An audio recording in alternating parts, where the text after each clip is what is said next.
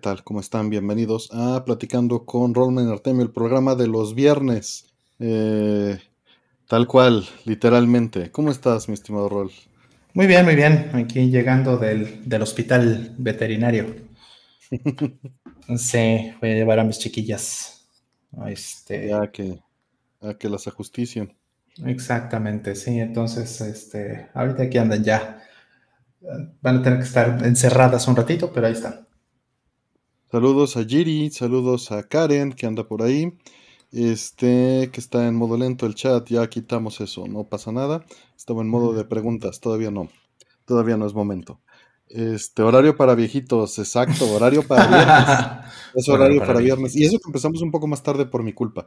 Eh, la intención es ya tratar de empezar un poquito más temprano porque ya estamos más viernes todos. Casiopea, un gusto. Este, que ella nos hace el overlay cuando no transmito yo. Saludos, este, Aldo, que como siempre cree que ve un programa de variedades como los que ve en Japón, pero no. Un abrazo, mi estimado Aldo, se te extraña. Diego y Manuel, saludos. Este, ¿cómo estás? También saludos ahí a Rui Huecon, Ismael, Osvaldo, Ricardo. Y pues bueno, ¿cómo, cómo están los, los, las meninas?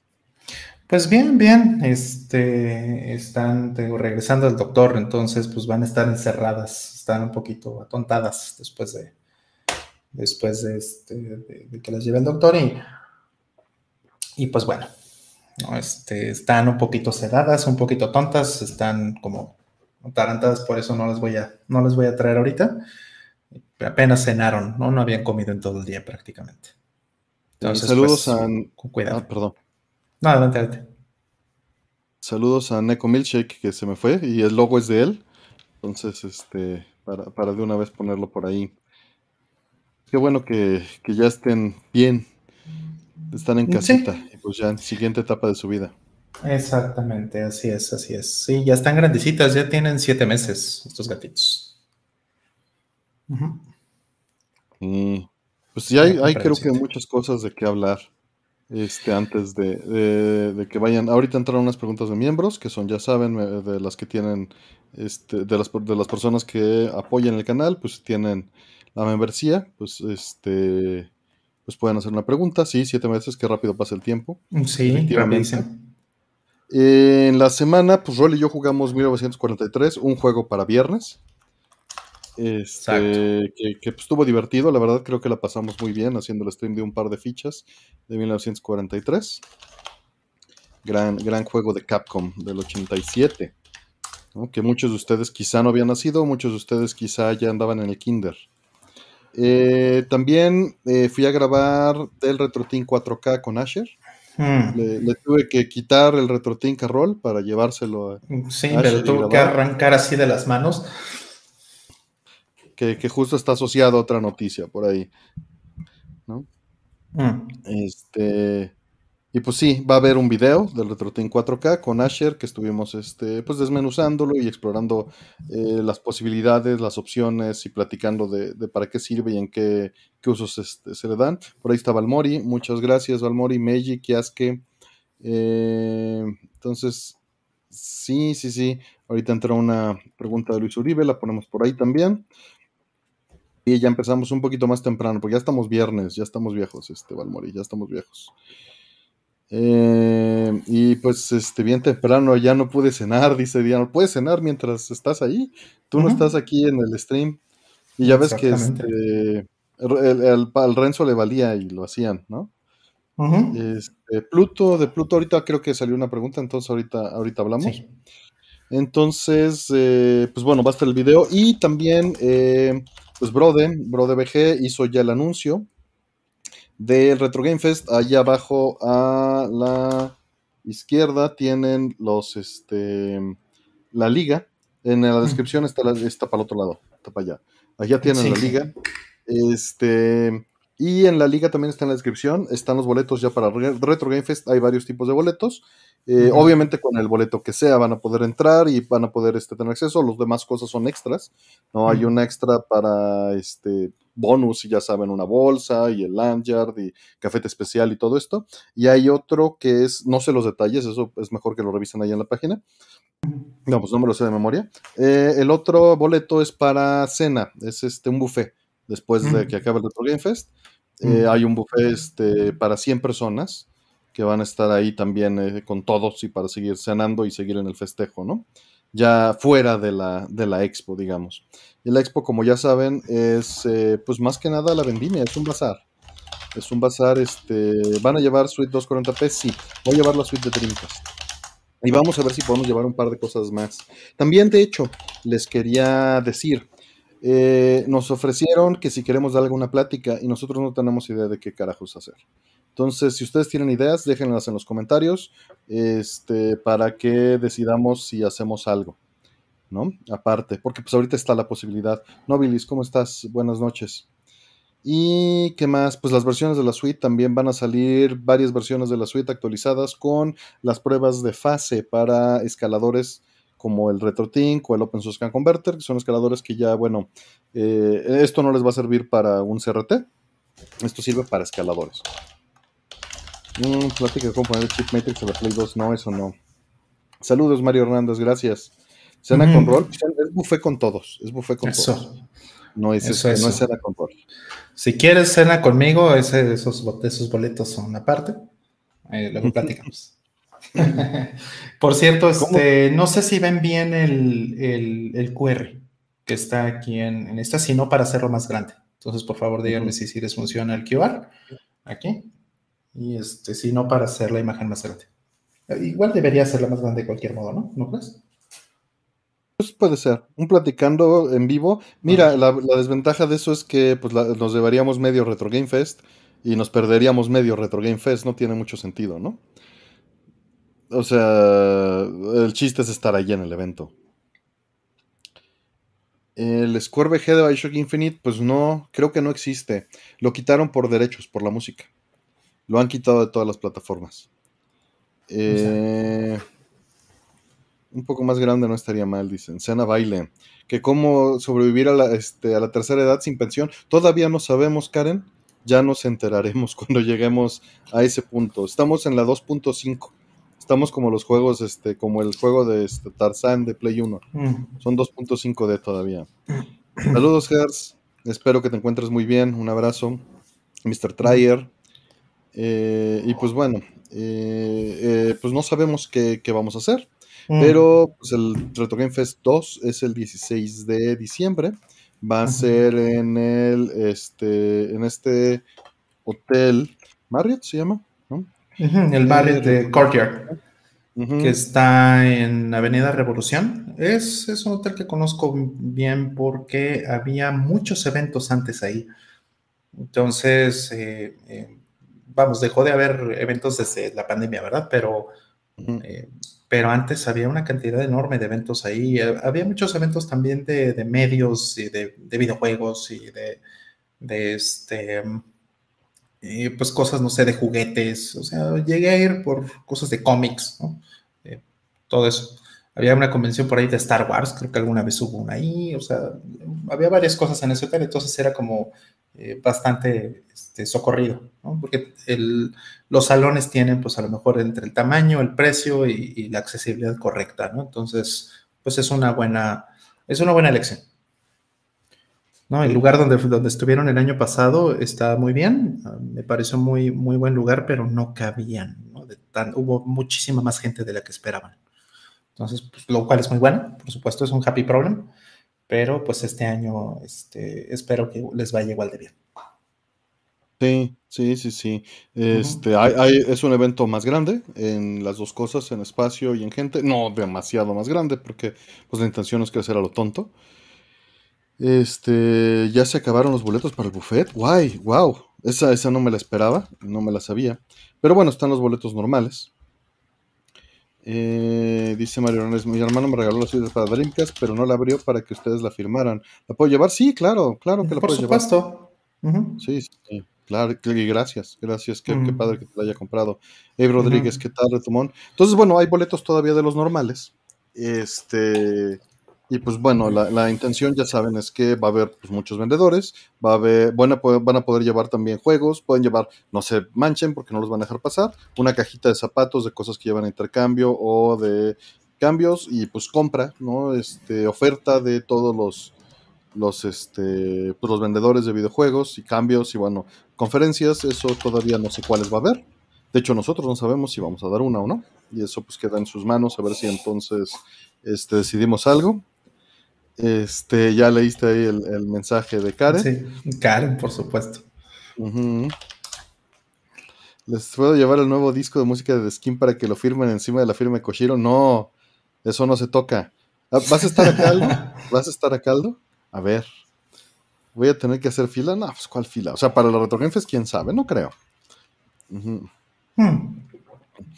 El año pasado sí hubo que hacer fila, o sea, mucha gente tuvo que hacer fila porque sí había mucha gente para entrar, ¿no? Este, estaba, estaba eh, rebasado el lugar, básicamente. Entonces sí hubo que hacer fila. Pero, pero este año espero que siendo un, lugar más grande no sea un problema. Dice Lex que lleva años esperando que, que Roman le haga una de esas firmas. Pues no te has aplicado. mira, no sé qué ojo tiene Sola Planeta que dice que los dos traemos playera de Chun-Li. No sé cómo sabes que yo traigo playera de Chun-Li, pero sí. Sí traigo playera de Chun-Li. ¿Qué tal, Maniskin? ¿Cómo estás? No está Chun-Li. Chun-Li, ¿dónde quedó Chun-Li? No me acuerdo. Órale, Rey Damián, que es la primera vez que vendrá a Ciudad de México y que va con buffet y todo. Pues allí nos vemos. Ahí nos vemos. Y pues sí, a ver qué tantos juegos hay. Ahí nos estaremos viendo las sorpresas, a ver qué. Nosotros todavía no sabemos si vamos a llevar más cosas. Trataremos de llevar más, este, más mercancía. No sabemos, no nos comprometemos, pero se hará el intento. Poquita, porque la verdad es que sabemos que se vende poco, ¿no? Este, y pues la intención no es esa. La intención es para los fans que quieran algo, bueno, tener algo. es justo, Omar, ese es este el otro anuncio. Mañana es el MSX Meet México. Ah, sí, claro. yo voy a dar una conferencia mañana. No, yo, yo no soy organizador ni tengo, yo nada más le estoy dando difusión. Me voy a dar una vuelta, voy a estar por ahí un ratito, pero no, yo no, yo no tengo relación con la organización. Eh, son, son personas este, que, lo, que lo están haciendo, ¿no? El, buen Paco, el buen Noches, eh, eh, creo que Juanjo y creo que Anuar hasta donde yo sé. Tal vez hay más personas involucradas, perdón, no me lo tomen a mal, yo lo poquito que sé. Y ellos son los que están organizando el, este, el evento, ¿no? Entonces está muy bien. Eh, de controles, sí. Es, eh, de Uruapan, saludos a Uruapan, hermoso Uruapan, muy, muy rica la comida por allá. A la Inapan con de MSX, pues sí. ahí va a ser, ahí va a ser. Este, entonces, sí, esos son todos los anuncios. Digo, el de MSX Meet, pues va a ser lo más es importante para los que nos escuchan en este momento, no lo que este, no los que nos van a escuchar después. Ahí juegan el pingüinito por mí. No sé si lo voy a llevar, tengo que ver si voy a llevar juegos. Dependerá si ellos ya tienen suficientes juegos, si vale la pena que yo lleve algo o no. Al menos ya no es en la casa del adulto mayor la sede. Claro que sí, la planeta MSX Meet México es en la casa del adulto mayor. ¿Qué mejor lugar para, para, el MSX Claro. Así es. Y nos dice acá Karen, dice, ¿qué cenaron? ¿Cómo les gusta comer su pan de muerto? Mm, buena pregunta. Este, bueno, ¿qué cené? Eh, me cené un, aguacate relleno de atún. Qué delicia. Este, sí, riquísimo. Este, agarré un aguacatito. Porque ya tenía, ya tenía un par de aguacates aquí que, este, que no, eh, que, ya, tienen, ya tienen varios días, entonces pues ya ahora a fuerza, a fuerza me los tengo que echar porque este, si no se van a echar a perder. Entonces dije, bueno, a ver, de una vez, sacaré un aguacate, partí a la mitad, saqué todo, lo rellené con, bueno, más bien este, revolví con eh, atún, con eh, jitomate, pepino, aceitunas. Entonces lo volví a meter y con unas tostaditas. Vamos. Entonces estuvo, estuvo muy rico, la verdad. Ahorita estoy este, bajándole a las harinas, le estoy bajando porque ya, ya me dijo el doctor que tengo que bajar de peso. Este, que, que no, no, no, tengo ningún problema de salud en este momento, pero no quiero tener un problema de salud. Entonces era, es importante. Entonces me dijo, sí, Entonces hay un fallo con esas tostadas. No, bueno, pero pues, son poquitos carbohidratos realmente lo que comí. o sea, le bajé a las harinas en general entonces, este, pues sí. O Poquito no pasa nada. Sí, no pasa nada. O sea, bajarle, no quitarlas, ¿no? Es una, diferencia. No, no me están poniendo estas dietas locas keto, ¿no? Bueno, eso sería muy distinto también. Exactamente. Que el keto, pues es eso, te quita todos los carbohidratos, ¿no? Va más allá, ¿no? En general es una de las cosas. Es una de las cosas que te quitan, por supuesto. Si no, no, no confundas con palio. Keto es este carbohidratos, básicamente. Tú, le sabes más a eso, perdón. No, el keto es comer pura proteína, ¿no? Nada más. Por eso, pero te quitan, bueno, grasa, grasa también puedes comer. O sea, puedes comer grasa, puedes comer proteína, pero no puedes comer carbohidratos. Ok, ok. Entonces no vas a comer pan de muerto, te dicen que es la siguiente pregunta. Eh, no, sí, justamente, o sea, precisamente como, como bien dicen, tengo que decir no para poder seguir diciendo sí, básicamente, es lo que me dijo el doctor. Entonces, eh, a mí me gusta mucho el, pan de muerto, pero no el que tiene azúcar, me gusta más con ajonjolí, por ejemplo. Ok, ok. Ese me gusta más. Y, es que no es que no me guste con azúcar, es que ya no tolero mucho el azúcar. Me empalago muy rápido. Eso sí. O sea, dejé de, o sea, le bajé mucho mi consumo de azúcar en los últimos 10 años, más o menos. Entonces ya me empalago fácil. Pues bueno. Este pan de muerto, fíjate que de la preferencia me gusta más el, este que es como rosa, que son como donas. Ese me gusta mucho, que es este de, Oaxaca y de Michoacán. Mm, ya sé cuál y de Pátzcuaro, ¿no? También, mm. si no mal recuerdo. Este, el de jonjolí sabe muy rico, no tengo problema, pero lo que más me gusta a mí es la yesca del pan de muerto. Claro. En general. Y me gusta bien dorado. El, que es aguadito, no me gusta. O sea, me lo como, pero no. Y, relleno, ¿no? Pues, relleno no. Relleno no. No es lo mío. Este, soy más de, este, pues así, eh, nuevamente, mi, mi, pan ideal es la rosca de reyes. Mm. de mexicana. Mm. Si el, y el pan de muerto puede tender hacia allá, los huesitos, o no. Si mm. tiende hacia allá, como ese que mencionas de ajonjolí, o sea, la diferencia entre ese pan que dices de ajonjolí es que es un poco más húmedo el que lleva azúcar. Para que se, porque no se, no se este, tuesta también la, el, este, la, ¿cómo se llama esto? No me, no me acuerdo del término, pero ya ven que se le pone huevo para que se pegue el azúcar y para que se tueste, ¿no? Este, no me late el pan de muerto, estoy mal, dice este Mike Pues no, cada quien. no, no, no, está. Eh, yo acabo de decir, a mí me gustaba mucho, pero ya no tolero mucho que tenga tanta azúcar. Ya me empalago muy rápido. Entonces prefiero que no tenga azúcar, prefiero que ya sea que vaya sin azúcar de plano encima, nada, este, o bien con ajonjolí. Con ajonjolí me gusta. También los hacen como con amaranto, ¿no? También, también hay con amaranto, sí. Ajá, y esos también están bien, pero en general lo prefiero sin azúcar. O sea, no, ya no me gusta que tenga tanta azúcar. a, mí el problema no es el azúcar, es el acabado del, de la yes, de la parte externa. Digo, no es yes que le estoy diciendo así, pero tiene otro nombre seguramente, ¿no? Han hecho su propio pan de muerto. Aquí en casa se ha hecho también este, familiares, pero yo, yo no. He estado ahí. He cooperado, pero yo, yo también he hecho los huesitos y todo y, pues ayudado a batir la masa y todo el show, pero pues así que como para tomar crédito, no. ¿Ya viste que venden bolsitas de los huesitos sueltos? Sí, como no, claro. Sí, sí, sí. De niño, de, niño de hecho los compraba, los vendían y pues sí, o sea, obviamente así sumergidos, eh, sepultados en azúcar. Una bolsa. Como churros. ajá, como churros básicamente, exactamente. Dice McBeer que saludas que nos sigue desde Atomics Live, muchas gracias. Dice que apenas se animó a meterse en en vivo, igual soy ingeniero en software. Dice, me turbotraba la forma de ingeniería en la que hablan. Gracias, gracias. Pues aquí ya sabes, pues ingenieros, ¿qué le vamos a hacer? ¿Qué le vamos a hacer, joven?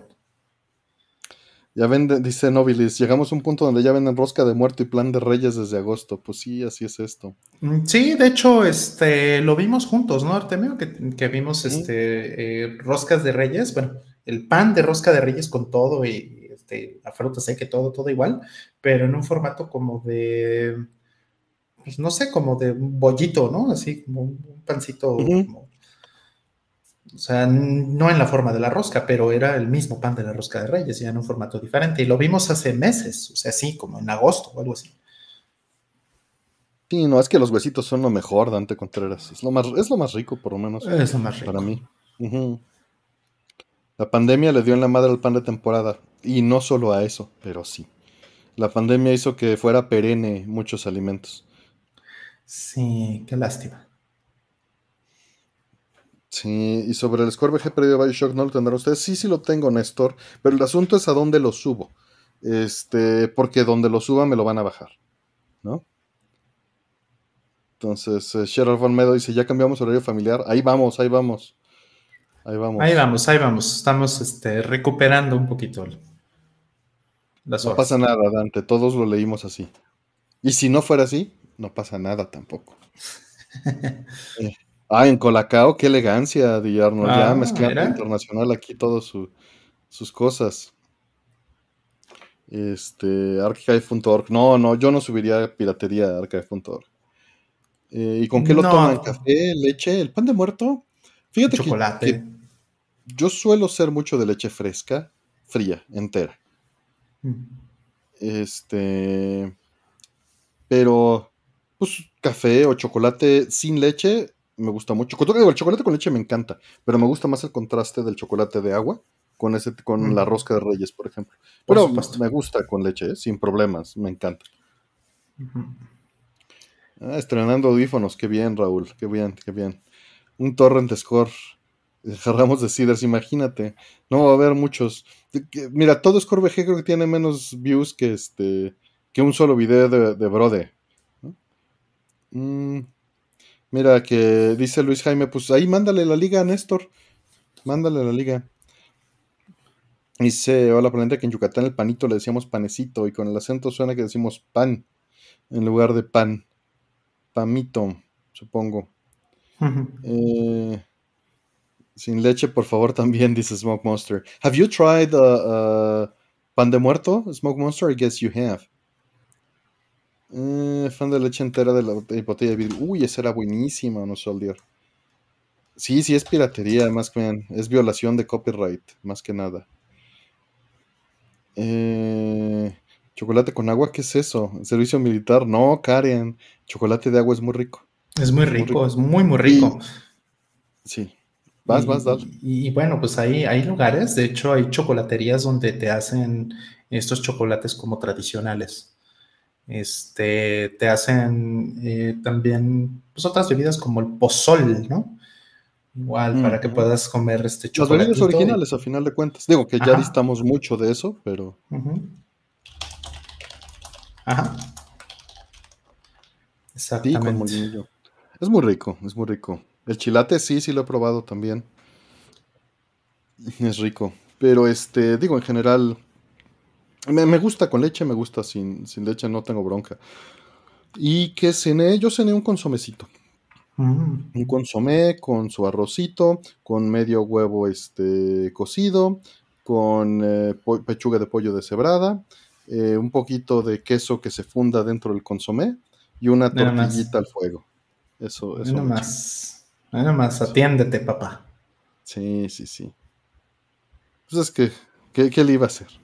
¿Qué le iba a hacer? atravesó. ¿Qué le iba a hacer? Bueno, pues, y, ah, y por supuesto, con cilantrito, cebolleta picada y un poquito de chile verde picadito. ¿no? Para que, para que amarre el consomé. Sí, para todo eso. Amarre. Son requisitos, son requisitos. No, bueno. Hearty soup. No tanto porque no llega, o sea, se queda en consomé, no se va a una, este, a una sopa como, como este. Espesa. Exacto, no, no, no llega a ese grado. Mm. Dice, en el altar voy a poner Sweet 240 p en No pones Core VG. Ni modo que decirle que no. Exacto. Yo cenando alas con aderezo ranch, dice McPierre. Este, saludos, Juan José. Buenas noches. Digo, José Alonso, perdón. Eh, no, el caso, el caldo de gallina sí es espeso, por supuesto. Aquí no hay bronca para compartir el link, pero YouTube no nos deja compartir ligas. Este, no, no nos permite que ustedes puedan compartir ligas. O sea, ni siquiera es algo que limitemos nosotros. No, yo no pongo ofrenda. La verdad es que yo no soy de, tradiciones más que de comer.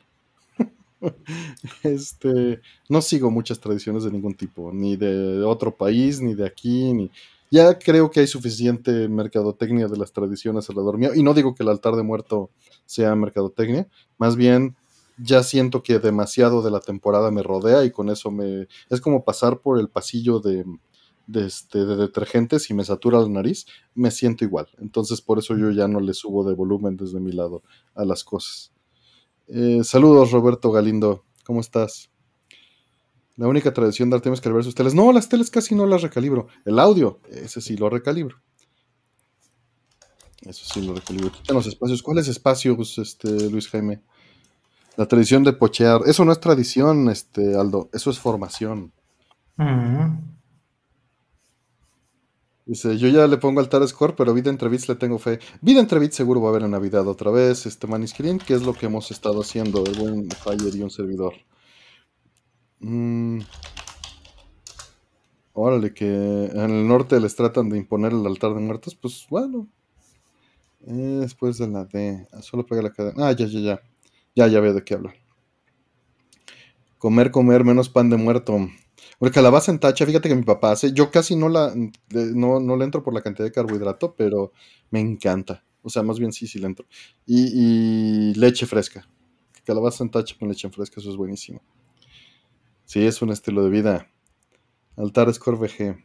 Eh, le pongan molederas. Dice: Pan de muertos sounds amazing, but I can't have any eggs or milk. Should we just pan? Oh, well, uh, mm. uh, the bread is made with with uh, egg. It has some egg yolk in it, I think. So mm. I don't know if that will be a problem. Smoke. Mm. Let us know. I, th I think a Smoke Monster uh, speaks Portuguese, right? Yeah, he does. Okay. So, ¿cómo sería? Paudos muertos. Paudos muertos. Pan de muerto. Y miren, una novedad binario, el URL y viceversa. Falta más, más de vida entre bits en nuestras vidas. Sí, ahí saludos al Fire, saludos. Que andan ocupados. Ahora, ahora de tu pan de muerto. Muertillos. Eh, eh, sí, no. Y en, y en inglés suena horrible, entonces por eso nunca lo dije en inglés y dije la frase en español. Exacto. ahí Karen compartió una liga, supongo que es la liga del, este, no, es del pan de muerto. Ahorita luego la reviso. Y pues bueno, vamos con la siguiente, a ver qué sale. Dice, ¿qué tal la LG G3? Yo compré una Samsung S90C D77. Pues mira, la estuvimos probando, estuve probando este con el RetroTin 4K. Y sí es una bestia esa cosa, ¿eh? El RetroTin 4K es un súper interesante. De hecho, subí un par de videitos a mi este, canal, entre comillas, de, YouTube. Eh, subí un par de videitos eh, capturando em, este RetroTink en, en HDR y 4K. Entonces, porque tengo un, tengo un pequeño enclosure, déjame ver si de hecho lo tengo por aquí. Aquí está.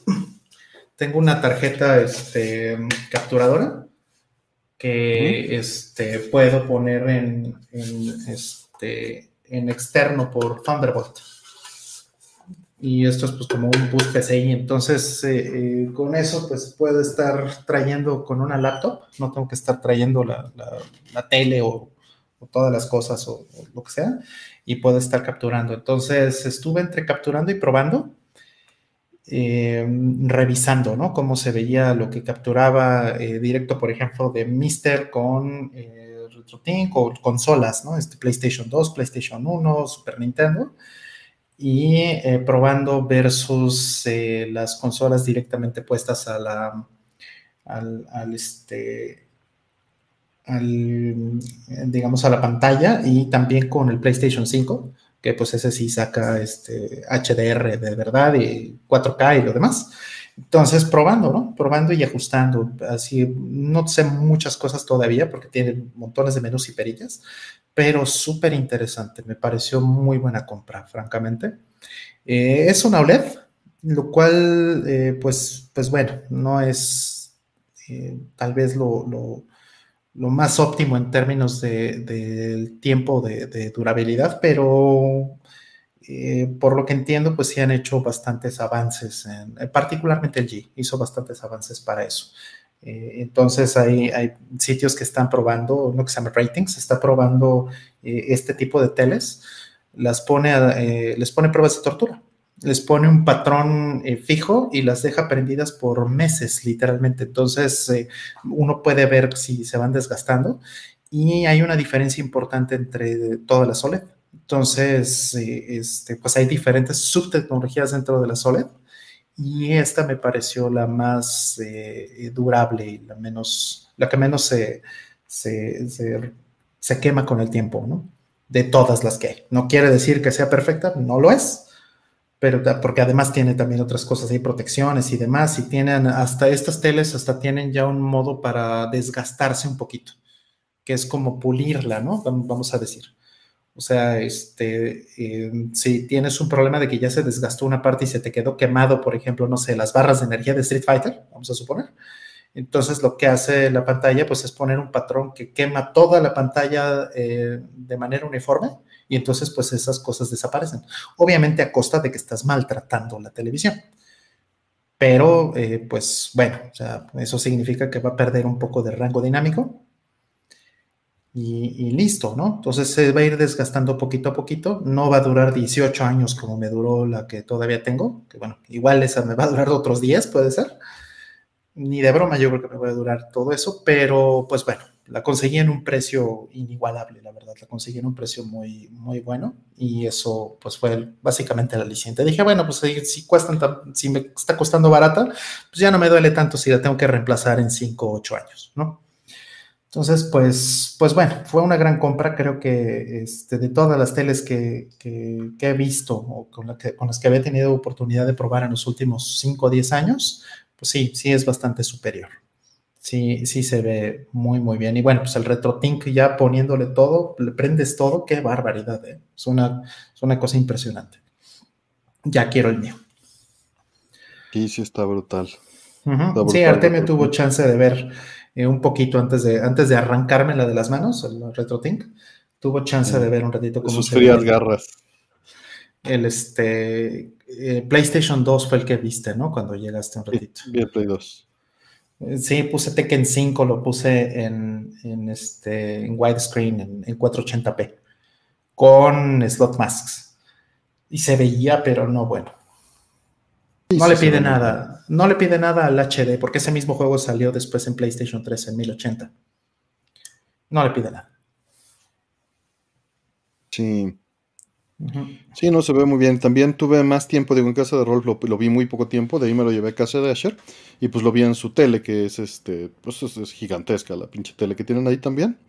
Y, y, pues también 4K y le pusimos todos los efectos. Estuvimos jugando más con fuentes 240p unas cuantas 480i, eh, que fue también interesante probar con fuentes 480i, este, para, probar los efectos, eh, ¿no? no, de puros juegos, no de video. Entonces estuvo interesante. Ahí está grabado. Ya espero que pronto salga esta, este episodio de, de Brode. Eh, y pues bien, ahí está. Y, pues el RetroTink ya. ¿Hicieron video? Sí, sí, pues esa fue la idea. Hola Planeta. Se grabó un video con Brode este, con Asher y con Tierra. Y el video creo que va a terminar este, como en hora y media, hora cuarenta ya editado. Realmente se va a dejar como un, eh, hasta donde entiendo, se va a dejar como un stream completo. Nada más dos o tres errorcitos que cometimos se le van a cortar. De que de repente apretamos un botón que no debíamos o algo así. Y entonces el tiempo se va a quedar casi literal, ¿no? Y, fue mucho capturado directo y otra parte con sus cámaras 4K grabando directo a la pantalla, ¿no? Acercando con el zoom óptico y alejando con el zoom óptico para mostrar las diferencias dentro de lo que se puede en un formato así, ¿no? Claro. Que pues es, muy difícil representarlo, sobre todo el HDR, sobre todo la textura del, del video, pues este, es bien difícil que, que se pase, ¿no? Si es un, un proyector en vez de una tele, pues si es un buen proyector, 4K y si tiene todos los elementos, pues sí, las desventajas de un proyector van a ser siempre las desventajas de un proyector y las ventajas van a ser siempre sus ventajas. La ventaja es el tamaño, la desventaja pues es la, fidelidad, aunque hoy en día bien puedes tener proyectores láser que se ven muchísimo más nítidos y de mm. corto tiro, cosas que, dos cosas que ayudan muchísimo. La mm. diferencia obviamente también es el contraste. La pantalla. Tienes que tener una habitación muy bien este, adecuada con una pantalla con las especificaciones correctas y pues sin luz. Y con eso, pues yo creo que no tienes bronca, salvo el HDR que se puede compensar con intensidad de luz. Sí, sí, yo creo que hoy día un muy buen proyector, un proyector láser, pues em, a lo mejor no le va a llegar a las mejores pantallas, ¿no? A los mejores... Eh, no, pero el este, tamaño, ¿no? Ajá, el tamaño número uno y número dos, o sea, ya es un tema de rangos, porque, mm, por ejemplo, ¿no? Ahora, ahora existen múltiples eh, certificaciones de, HDR, ¿no? La, PESA, que es la organización esta que mantiene todo este tema de los estándares de video, la asociación, eh, pues tiene múltiples estándares de HDR, se llaman Display HDR, eh, y tienen 400, 600, 1000, 1400 y más 1600, 2000, creo que llegan hasta el 2000.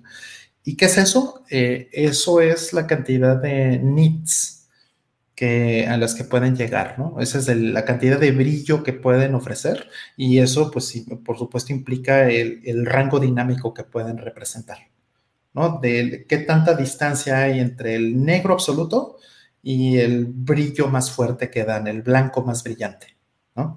Entonces, eh, el asunto es este, que muchas televisiones y muchas eh, pantallas, eh, LCDs, IPS, OLEDs, lo que quieras, de bajo costo, están por la certificación más pequeña, están en, las, en el rango de las 400, ¿no? Pero te vas a encontrar proyectores que a lo mejor podrían estar en el rango del 1000. Entonces, un un, proyector que esté en el rango del 1000 va a ser siempre mejor que una pantalla que está en el rango de 400. ¿Verdad? A lo mejor no le va a llegar a, un, a, un, este, a una pantalla OLED, por ejemplo, de su mismo rango.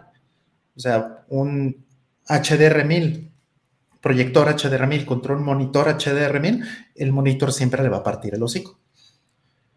Pero si comparas el proyector HDR1000 con un monitor de medio rango, de bajo rango, de HDR 400, 600, sí va a ser mejor.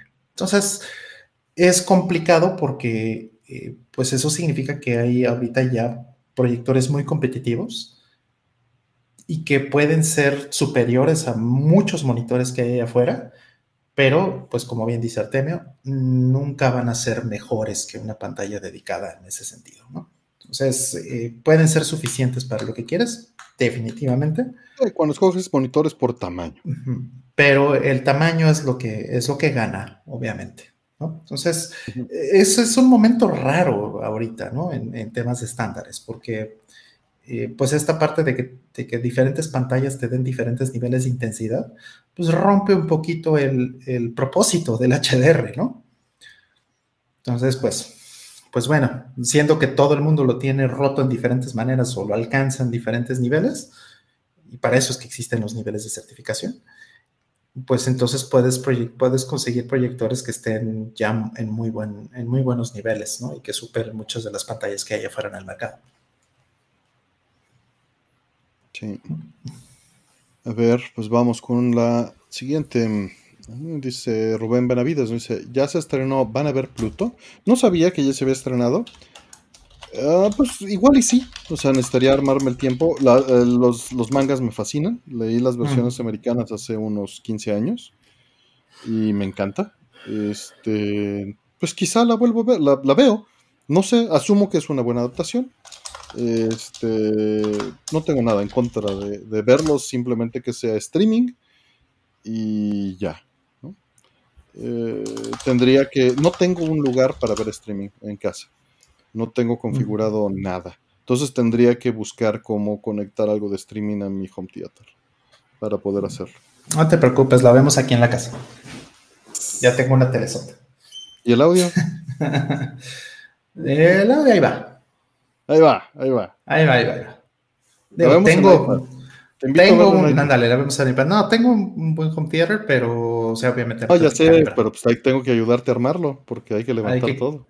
Hay que calibrarlo, además, ¿no? Hay que calibrarlo. Sí, de hecho. Tenemos todo, lo que me refería es, tenemos todo en pedazos. Yo no tengo reproductor conectado al home. Tú tienes la tele buena y no tienes las bocinas. Ajá, exacto. Allá sí, las bocinas están guardadas todavía, las tengo que, las tengo que sacar. Es una levantar todo, güey. Sí, de hecho estoy pensando en, este, en hacer upgrade también, en, actualizar mi, sistema de audio. Es posible. El eh, puro amplificador, supongo, las bocinas, pues. Hay que ver, hay que ver. Hay que ver en términos de, bocinas, porque bueno, pues las bocinas también pues son bocinas buenas, pero pues las puedo poner en otro lugar. Claro, se pueden seguir usando y no pasa nada. Se, pueden seguir usando en otro lugar, ¿no? Porque ya ¿De qué se trata Pluto? Mira, te voy a echar a perder si te digo de qué se trata Pluto. Eh, más o menos puedes decir, ¿no? Un poquito. Ah, puedes decir, mira, es Astro Boy visto desde el punto de vista de un personaje secundario, desde, un desde el detective. Y está bien chingón. Este, sin decir más. Mm, y pues, veremos, veremos. Sí, exacto, es un retelling de Astro Boy. Con eso, ahí lo dejamos. Sí, sí, sí. Eh, eh, sí, es una cosa completamente distinta y vale muchísimo la pena. Artemio, ¿cómo le haces para evitar el mic bleeding o leaking para cuando haces stream? O como en Brode. Al tener varios micros me pasa en lives, gracias. Bueno, utilizo la RTX para reducir eco en mi audio de entrada. Este, y ya, eso es todo. Y, jugarle los niveles y usar micrófonos direccionales. Mira, te voy a mostrar el micro que utilizo. El micro que utilizo no es ninguna cosa del otro mundo, es nada más un... Mira, si lo volteo, ve cómo cambió lo que escuchas, y si lo pongo hacia mí, ve cómo cambia lo que escuchas, ¿no? Lo mismo, lo mismo este. Son cardioides. direccionales, son cardioides. Y pues eso, o sea, literalmente es usar un micrófono cardioide y no usar un ambiental, ¿no? Sí, igualmente me gusta escuchar distinto así. Gracias, César. ¿Qué hace? ¿No? Entonces, pues esto ayuda mucho a bloquear un tipo de estos este, micrófonos ayudan mucho a bloquear este, ese tipo de problemas. Déjame poner un poquito mi cámara hacia arriba. Sí, es, es, nada más eso. O con Brode, con Brode utilizan la Valiers. A ellos les encanta usar la Valiers y está muy bien. Yo soy más de usar condensadores. Mm.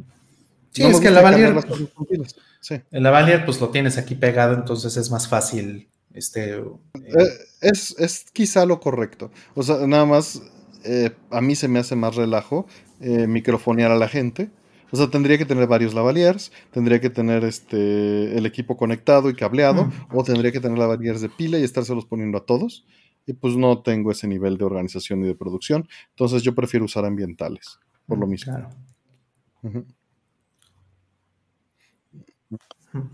Sí, siendo de... sí, sí, sí. Gracias, César. Gracias por pasarles ahí. ahí está el, episodio de ScoreBG en el chat eh, de Bioshock, que cortesía de César Córdoba, que él como es administrador sí puede poner ligas. Sí, otra, otra de las cosas que puedes hacer, por ejemplo, que también eso, pues es por software, también, también ahí se puede hacer con, hardware, ¿no? También hay eh, consolas y demás que lo pueden hacer, pero lo que puedes hacer, por ejemplo, es hacer una resta, que eso es lo que hacen todos los teléfonos. Los teléfonos tienen, normalmente tienen dos micrófonos. Entonces tienes un micrófono que es el que, el que, por el que hablas, pero tienen aquí arriba, de hecho, si ves en tu, en tu teléfono, tienen un hoyito aquí arriba, que es un segundo micrófono. ¿Por qué es ese micrófono? ¿Qué hace ahí? Ese micrófono lo que hace es captar el sonido ambiental. Entonces, lo que hace es el sonido ambiental se lo resta al sonido que entra este, por aquí. Entonces, eh, básicamente con eso haces una cancelación de ruido. Entonces, tú puedes hacer ese efecto también. Hay hardware que lo hace, hay consolas de, estudio que lo hacen, hay consolas para podcasters y demás, hay software que lo hace. Entonces, eh, esa es una opción que también podrías tener, tener un micrófono omnidireccional que va a escuchar todo el ambiente y eso va a matar el, el ruido y las repeticiones de las voces de los eh, micrófonos de cada una de las personas que tienes en tu...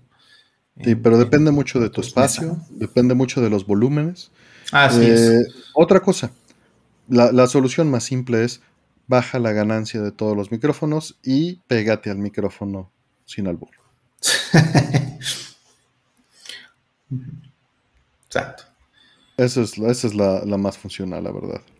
Eh, por acá, McBeer nos dice, o Mortal Kombat Beer, no sé si sea MK Beer, dice, les mando lo equivalente a 6 de modelos, igual si se les prende la chela, por, eh, eso mi nick MK Beer. Saludos, muchas gracias, este MK Beer, muchas gracias por el apoyo.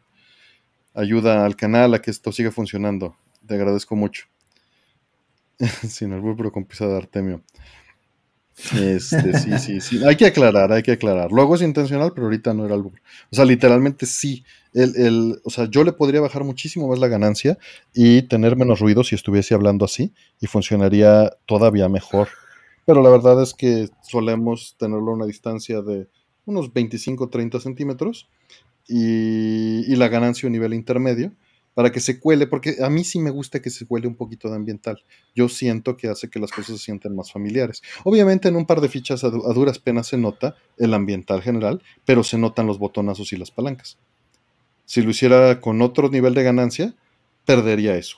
Y a mí me gusta que tenga esa parte este, de estás allí, ¿no? Claro. o sea, sí es intencional que haya un poco de ruido en un par de fichas. No tanto tal vez como hay, pero, este, pero una parte sí. Eh, necesito mejor equipo de audio allá abajo. Eso sí es un hecho. Cuando, cuando tenga con qué, meto una moto M4 allá abajo y quito esa consola. Porque la consola sí mete mucho ruido. Estuve escuchando las mezclas la última vez y. Pues es que están, están chaquetinas las consolas esas, ¿no? Eh, siguiente. Dice Alex Loga, ¿cómo vieron lo del nuevo Play 5? Para usar el lector que se vende por separado necesitarás internet. ¿Realmente es necesario eso? Mira, este, lo más probable es que lo están haciendo justamente para validar que se utilice, eh, o sea, están habilitando el firmware desde, desde internet. Y para controlar seguramente la, este, la piratería. Yo prefiero, yo hubiera preferido que hubiera sido interno y que no hicieran estas porquerías. Eh, pero bueno, ya cada quien decidirá si sí quiere entrarle o no. Hasta el momento así yo paso. Mm, sí, claro, es mejor que esté integrado, pero la parte que a mí me gustaría mucho es que si logran este, abrirle el firmware o, descifrarlo, ¿no? A lo mejor tienen un protocolo cifrado, alguna cosa ahí, puede ser, ¿no? Y no sería tan necesario, o sea, más bien debe ser una cuestión como de autenticación, porque mm, eh, pues al final el disco viene cifrado. Entonces no debería ser este, razón para, eso.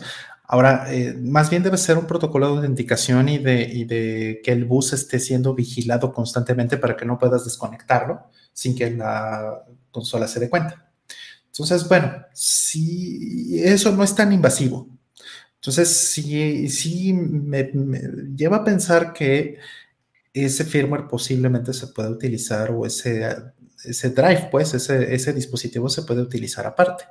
¿no? o sea, es posible, no que, no que es algo que se vaya a poder hacer desde el día uno o se vaya a poder hacer desde forma oficial. Entonces, desde ese punto de vista, me gusta mucho la idea de tener uno. ¿Por qué? Pues porque eh, sería para mí, si es que lo puedo utilizar así, sería un lector de Blu-ray eh, Ultra HD, ¿no? 4K portátil. Y qué maravilla digo, nada más le faltaría quemar, ¿no? Para que fuera perfecto, en mi opinión, pero pues el costos y demás y, durabilidad y, todo esto, pues seguramente eh, va a ser un buen producto, ¿no? Entonces me interesa para eso. Ahora, para juegos, pues no, no me interesa en absoluto, porque para eso, para eso está un PlayStation 5. Mientras lo sigan vendiendo, por supuesto, un PlayStation 5 completo. Entonces, lo prefiero así. Mm, Venga, la siguiente. Eh, dice eh, Luis Javier Luna. Hola, los escucho los lunes desde la chamba. Ya estoy disfrutando de Don Fachi en Switch. ¿Por cuál Gradius disponible en Switch me recomiendan empezar? Pues Gradius, hay, hay tres Gradius en, en Switch. Está Gradius 1, 2 y 3 de arcade y hay un Gradius 3 de Super Nintendo. Entonces hay cuatro Gradius en total. Eh, yo te diría que empieces por el 1. El 1 es, eh, no es exactamente un juego fácil, pero es el más amable de los tres.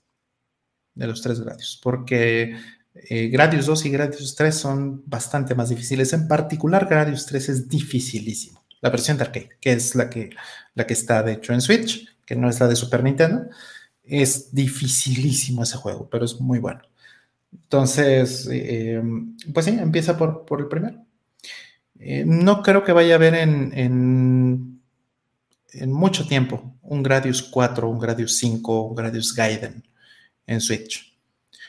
para eso sí tendrías que buscarlo en, otras consolas, pero por lo menos en Switch ya están estos tres.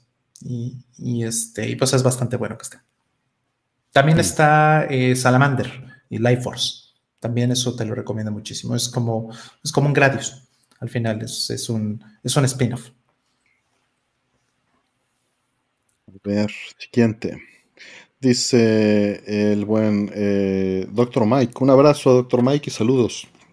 Dice, querido Artemio Roll, ¿les han contactado la gente de Mars para pruebas de imagen y sonido? No, no me han contactado absolutamente para nada, eh, pero es completamente necesario porque lo que van a hacer es un port de Mister. Entonces, si hacen un port de Mister y lo hacen bien, todo lo que está en Mister aplica en Mars. Y, y viceversa, excepto por features extras. Entonces, este, pues sí, eso no, no, no he tenido, he tenido cero contacto. Em, y pues gracias, doctor Mike. El kernel, saludos al buen kernel, nos dice una definición larga y tendida sobre Shadow Mask, Aperture Grill, Slot Mask, diferencias. Este Timmy May siempre presente. Mira, el, eh, si quieres una descripción visual, eh, no hay mejor que Technology Connections y que 8-Bits Esquire, que acaban de hacer videos al respecto. Quitando eso del camino, eh, esto se refiere a la textura que tiene el fósforo o el patrón que tiene el fósforo en, eh, pantalla de un CRT, dependiendo de la tecnología que se utiliza para separar y tener más nitidez a la hora de mandar los haces de electrones hacia la pantalla de fósforo. Esto no son píxeles. Hay que reafirmarlo una y otra vez. es una máscara que se utiliza para que cada uno de los segmentos tenga más nitidez. Pero eso no significa que son píxeles. Sí había un tramado más ancho o menos ancho y son en únicamente resolución horizontal, si lo quieres decir así. Y uso resolución de la manera más libre. Es para que se resuelvan más cosas, no porque haya una resolución fija en píxeles. Este, el Aperture Grill, eh, el Shadow Mask y el Slot Mask son tecnologías distintas. Eh, eh, Sony es Aperture Grill, ¿no? Es una patente de Sony es una patente.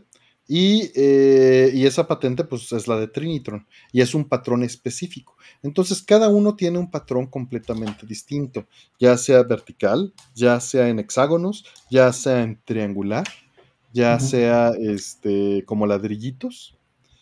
Y es la forma en la que está organizada la máscara para separar los tres cañones de electrones hacia el fósforo y queda una textura, nuevamente estoy repitiendo, pero para cerrar, completamente distinta. Y esto es lo que se trata de imitar en tecnología actual sin ganar las ventajas que ofrecía esa tecnología en su momento, que la tecnología era evitar que las, teles fuesen completamente redondas, por ejemplo, eh, que fuesen como una burbuja. Esa es una de las ventajas que logró Sony con esto. Es, ellos eh, lograron hacer la redondez solo en la dimensión eh, XZ, por llamarla de una manera, y eliminaron la YZ. Entonces, se quitó cierta curvatura eh, y se quedaron teles más planas. Y las teles planas, completamente planas, sí tienen mala geometría, entonces también es un punto que hay que separar. Mm, ¿Algo que se me haya ido? No, yo creo que muy bien. Mira, aquí tengo una pequeña foto de el... A ver si se alcanza a notar, ¿no? Pero... Este, de eh, cómo se ve el, este es el simulado, por supuesto, ¿no? Este es el del RetroTink 4K. Pero cuando tú ves eh, de cerca un CRT, se debería ver algo así, ¿no? Sobre todo, por supuesto, los CRTs de, buena calidad, tipo pues, Trinitron y ese tipo de cosas, de, tú tienes que poder ver un tramado de este tipo. Como bien o hazle zoom con tu celular a, algún CRT, al que sea, y vas a ver el tramado. Va a haber un tramado, ¿no? O sea, y, esos tramados eh, cambian por, por marca, porque son tecnologías un poquito diferentes. Entonces, ese patrón lo sabe simular ahora eh, muy bien el, el RetroTink 4K, ¿no? Este, vamos, no es perfecto porque para eso tal vez tendría que ser un RetroTink 8K realmente, pero ya de 4K es bastante, bastante, bastante bueno, ¿no? Mister también tiene esto. Principalmente en 240p es bastante bueno. es bastante, bastante bueno. Eh, Icari, saludos. Eh, parece que podría ser cambiados por ser cambios de temperatura. No sé a qué se refiere. Ah, del CRT. Eh, una gota de agua sobre la pantalla del celular se hace un efecto loop y se pueden ver claramente los píxeles. Sí, esto es en el celular y puedes ver el tramado de píxeles de una pantalla actual. que, es análogo y no es análogo, si saben, if you know what I mean. Pero este, pero ese es el mismo tipo de asunto. Eh, bien. Siguiente. Nos preguntan acá. Eh, Ahí, se quedó acá. Nos dice Abelardo González. ¿Cuáles son sus compositores y OSTs favoritos? Yusho Koshiro, Streets of Rage 2. ¿Qué más? No necesito nada más en esta vida. Así de fácil. Sí. Este, Yusho Koshiro, Is. ¿Qué más? ¿Qué más? Este. Está difícil. JDK Team con Is, mucho Is, mucho, mucho Is. Eh, no, hay, hay muchos este, OSTs que me gustan mucho. La música de Toaplan me gusta muchísimo. La de Cave un poco, o sea, hay, música de Cave que me gusta muchísimo, con la de Don Pachi Dayoyo, eh, hablando muy, muy en general. Michiro Yamane, eh, eh, Symphony of the Night es una maravilla. Mitsuda, este, sí, claro. ¿Quién más tenemos, Rol? A ver, digo, es que hay muchísimos. Kukeija, por supuesto, Gradius, señor, Gradius. hacíamos un programa que se llamaba Score VG, donde pusimos como 700, 800 horas de música respondiendo esto de una manera más detallada, hasta que se nos acabaron los discos y lo dejamos de hacer. nos hartamos de, hablar entre nosotros. No, el programa murió porque poner música con copyright al aire es un problema. Es un problema grave ya. Eh, mucho peor que antes. Sí, entonces pues murió. Este, sí, hacíamos. Entonces, bueno, para responder eso más a detalle. Eh, no sería justo decir que hice solo Yusho Koshiro. No, para nada. No, o sea, Is eh, solo fui eh, en el primero y sí, Mieko Ishikawa, sin duda. Y ha habido muchísimo más Is después de Yusho Koshiro, nomás fue por acentuar esta parte de, de Yusho Koshiro early, muy iniciando. Este... Es que es difícil a veces también porque en los 80s, en los 90s, pues eh, tenían equipos enteros de compositores, muchas empresas, ¿no? Konami, Capcom, Namco, eh, etcétera. No era un solo, un solo compositor, un solo güey, ¿no? Tenían equipos enteros y hacían sus bandas, ¿no? De ahí, por supuesto, que está Kukeija, que está Game Deli, que está este, Sega, eh, Sound Team, Namco, Sound Team, o sea, todo esto, ¿no? Ahorita que mencionaron, por ejemplo, Keiichi Okabe, que Choca ha hecho música para Tekken, pero no podrías decir que es el compositor de Tekken.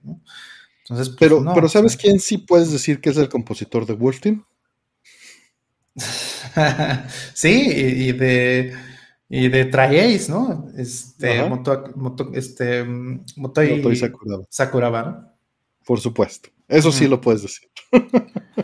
sí, bueno, pues es que su majestad Motoi Sakuraba, sí, sí, ese sí vale por, vale por 10.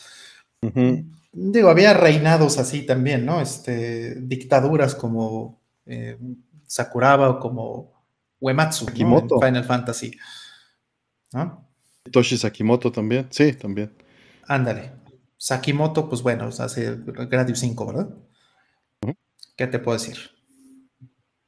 Yoko Shimomura, por supuesto, es grandiosa, pero Yoko Shimomura era parte del, del equipo de Capcom del grupo que se llamaba Alf Laila. Entonces, Manabu Namiki, sí, sí, hay que persignarse también ahí. Sí, Namiki también es muy bueno. Este, lo mismo también, este, por ejemplo, Furukawa, ¿no?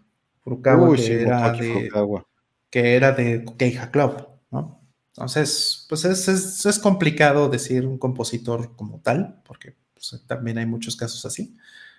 Pero bueno, es, es complicado. ¿no? y, está en Junichi, este... Uy, sí, los, los de Katamari son maravillosos, Abelardo. Nakatsuru se llama. Entonces, esa, esa, esa, pregunta está respondida en cientos de horas en el difunto programa Scorpio. Sí. Koji Kondo, por supuesto, también es maravilloso. Este, eh, Tanaka, por supuesto, Hip Tanaka también está. Y digo, ya cancelado por la vida, pero Tapi, por ejemplo, también me gustaba mm. mucho. Ya, tiene, tiene buenos tracks, Tapi. Sí, pero ya ves como le cayó la voladora con, con lo de Metal Gear, ¿no? Claro, pues ni modo. Tanto que ya se dejó de usar por completo eso. Sí. David Wise. Sí, pero David Wise tiene muy poco material comparado con los otros, ¿no? Desgraciadamente. Es muy bueno David Wise, sí, pero efectivamente, o sea, no, no es que sea malo, es muy bueno, pero no es tan prolífico, pues, porque, o sea, tiene, ¿qué serán? En su haber tendrá que 10, 15 soundtracks, cuando hay veces que los otros tienen 30, bueno, tal vez se dedicó a otra cosa que le interesó más, ¿no? A ver, déjame ver cuántos tiene. Porque a lo mejor la estamos regando, ¿verdad? a ver, si hacen un score tiene que ser algo breve, este Francisco Iturralde. Tenemos que hacer algo de 40 minutos en Retro No, espérame, si tiene como 100. ¿Ah, en serio? Entonces los animales somos. ¿El animal soy yo? Mm, sí, hay muchos que no sabía que eran de él. Por ejemplo, Arsi Proam. No sabía que era de él y Arsi Proam me gusta muchísimo.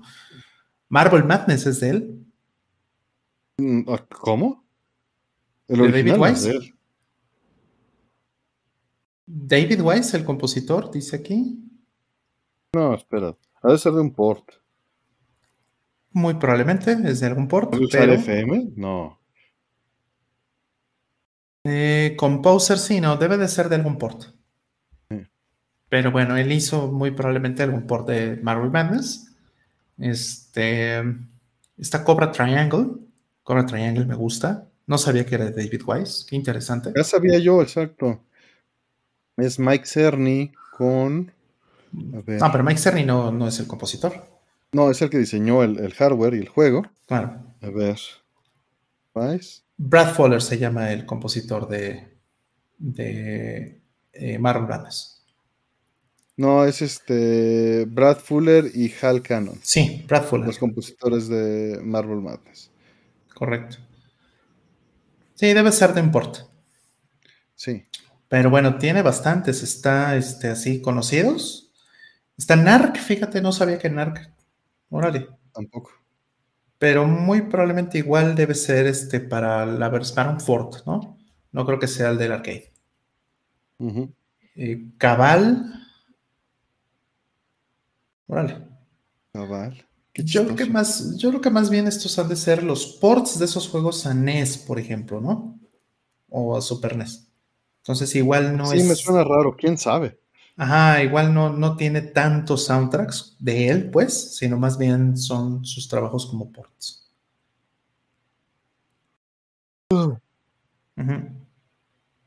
Perdón. Pues vamos con la siguiente.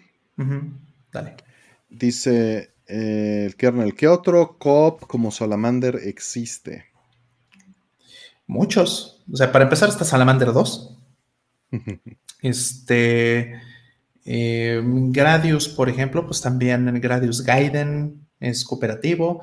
Gradius 5 puede ser cooperativo igual. Em, ¿Qué más? Este.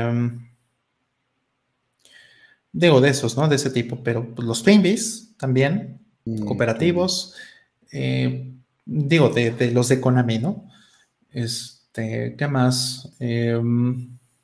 Eh, R-Type Leo, por ejemplo, es cooperativo. ¿Qué más? ya más modernos, pues están. Dragon Spirit es una maravilla. Amo la música de Dragon Spirit. La amo tremendamente. Sí. Legendary Wings también. Fantástico juego. Legendary Wings es también cooperativo. Este, ¿qué más? Como ese tipo. Mm pues bueno, ya, y Caruga, por supuesto, este, Radiant Silvergun. Sí, que ya mencioné a Hitoshi Sakimoto hace ratito. Sakimoto. que bueno, también ya se enfrascó, pero 19XX tiene buena música. Pero es que hay muchísimos juegos con buena música. Sí. Este, Terra Diver creo que es de dos también. También es de dos jugadores. Terra Divers y también. Entonces, pues, pues bueno, opciones, opciones tienes, como no. 1943, de hecho, jugamos Artemio y yo juntos en cooperativa. Sí, pues todo Cape también se puede, nada más no lo hacemos, pero. Sí, porque es, como un. Este. después pensamiento, ¿no? Es para sacar dinero, o sea, no, están hechos para jugarse de, dos, la mayoría. Habrá unos que sí. O sea, Icaruga sí está pensado después para hacerse de dos, ¿no? Pues claro. Saludos, Oscar Franco, un gusto verte por acá. Sí, digo, no tiene que ser navecitas, o sea, pueden ser shooters, por supuesto, como Ikari Warriors, por ejemplo. No, pues te falta el más importante, error. Bueno, hay muchos importantes, no sé. No, no, no, no, el más importante te falta. Ya que dijiste Ikari Warriors. Ah, caray. A ver. ¿Cómo se llama Guerrilla War en, en Japón? Ah, no, claro, Guevara, claro, ¿cómo no? uf, uf, Guevara. ¿Qué, otra pareja necesitas para un no, pues para un No, no. O sea, el, el Guevara, y Castro. Y Fidel Castro eh, yendo a matar a Batista. Claro, claro. Cooperativo, ¿hablabas de cooperativo? Ahí está. No mames, está, sí, Guevara es lo máximo. Sí, en Neo Geo, justamente. No, no todos son de dos. Este. Según yo, Blazing Star. ¿Blazing Star sí es de dos? Sí, Blazing Star sí se puede de dos al mismo tiempo. Este Pulstar no se puede de dos al mismo tiempo. El Last Resort se puede de dos. Shock Trooper sí.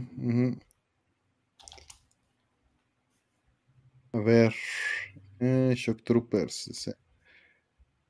Choaniki. Choaniki no es de dos. Choaniki. Choaniki es de uno nada más. Forgotten World, sí, pero es eso, Genesis, Genesis es lindo, es el único port que tengo. Bueno, no, es el único port decente que tengo. Tengo el de PC Engine, pero nada más es una curiosidad. No, bueno, ese el arcade vale una millonada ahora. El de Forgotten Worlds. No, gracias, Melissa Iber. Y no sé por qué nos estás viendo con datos, pero muchas gracias por entrar acá. Cuídate y que estés bien.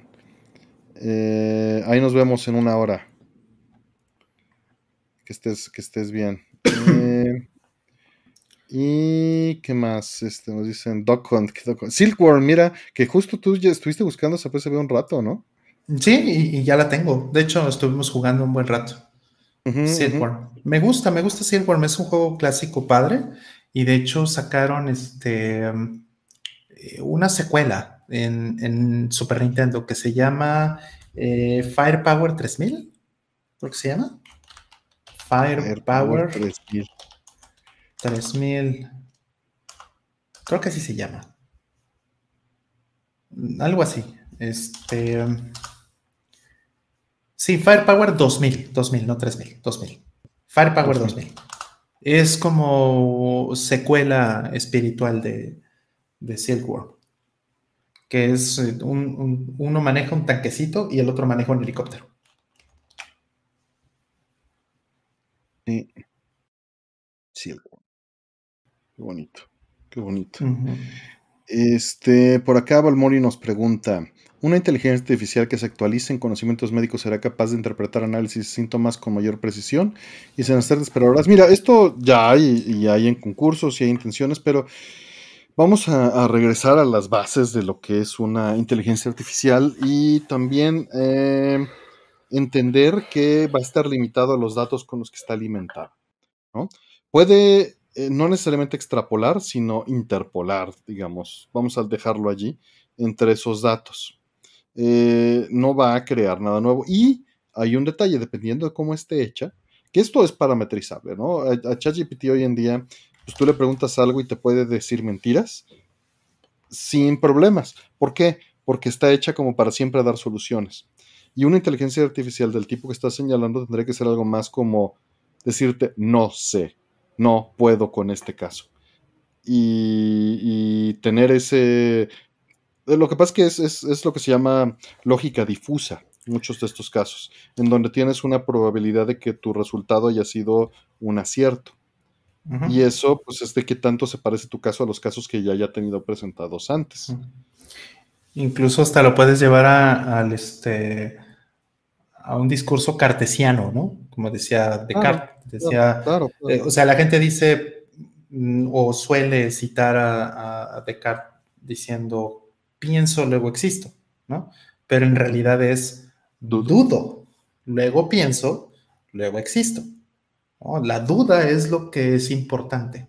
la, la cuestión de poder cuestionarte, de, o bueno, la, habilidad de cuestionarte, de cuestionar tu propia, eh, eh, tu propio pensamiento, es lo que demuestra que estás pensando. Y esa es la diferencia en, en, este, en ChatGPT, precisamente. No es capaz de autocuestionarse y decir, ah, cabrón, esto es cierto, ah, cabrón, esto, esto eh, es así. No es capaz de cuestionarse. Entonces, no es eh, posible que tenga realmente una, cognición. Entonces, eh, pues sí, no, no, no puede ser consciente claro, y ya entendiendo esto, por supuesto que podrías tener una inteligencia artificial que fuese un asistente que dada una base de datos bien curada y bien diagnosticada de información, te diese un diagnóstico que entre dentro de esos parámetros, incluso dentro de esos parámetros, en, este, patrones que no sean reconocibles por un, o sea, que no hayan sido reconocidos hasta la fecha, pero que tengan esas mismas similitudes presentes. Eso es posible porque eso es lo que saben hacer y lo único que saben hacer. Y, está muy eh, bien. No, está increíble, no, no hay que menospreciar eso. Nada más no hay que elevarlo al grado. Les puse ahorita una liga que se llama Sócrates y ChatGPT, que es una plática que dio en su canal el maestro este, de la Fonda Filosófica, ¿no? Y este Devin, y, y pues él habla y muy, muy escueta y terriblemente sintetizado, menciona que con ChatGPT no puedes tener dialéctica, solo tienes lenguaje muerto. Y eso en general es verdad con todas las inteligencias artificiales. Y está bien, solo hay que entenderlo y usarlo y aprovecharlo de esta manera. Mm. No, no creer que estás teniendo una dialéctica con algo. No existe esa parte, ¿no? Está hueco, el otro lado está vacío. You're looking into the void. Ahora, eh, también, ¿no? Hay que considerar que, cuando tienes un procedimiento para llegar a un resultado, eh, pues lo que hace una inteligencia artificial es hacer un, básicamente una búsqueda eh, Espacial de, de, patrones. exactamente, a partir de qué cosa, a partir de estadística, ¿no? Entonces hace un, este, pues un análisis estocástico, básicamente. Exacto, dicen, es un loro, es un loro estocástico. Es un perico estocástico. Y con una memoria brutal. Así es. Y, la cosa ahí es, es, interesante porque una vez que tú estás ya en este punto de que es un perico estocástico y, demás, y también hay que entender que eh, la intención no es que sea perfecto. No necesita ser perfecto. ¿no? Es como, por ejemplo, para mí el ejemplo más, más fácil es, son los autos eh, autónomos, ¿no? Los coches autónomos. O sea, tú vas en un automóvil, el automóvil se maneja solo, y pues se va a equivocar, va a chocar eventualmente, ¿no? Pero también la gente choca. Entonces, más bien es, si de un millón de, eh, personas hay 10 mil choques, vamos a decir en promedio, el día que la inteligencia artificial choca 9.999 veces, o sea, de cada, no sé, a lo mejor de cada 10 veces que se equivoca el, el humano, la inteligencia artificial se equivoca 9, ya ganó. Listo. Ese, realmente es el estándar que se busca.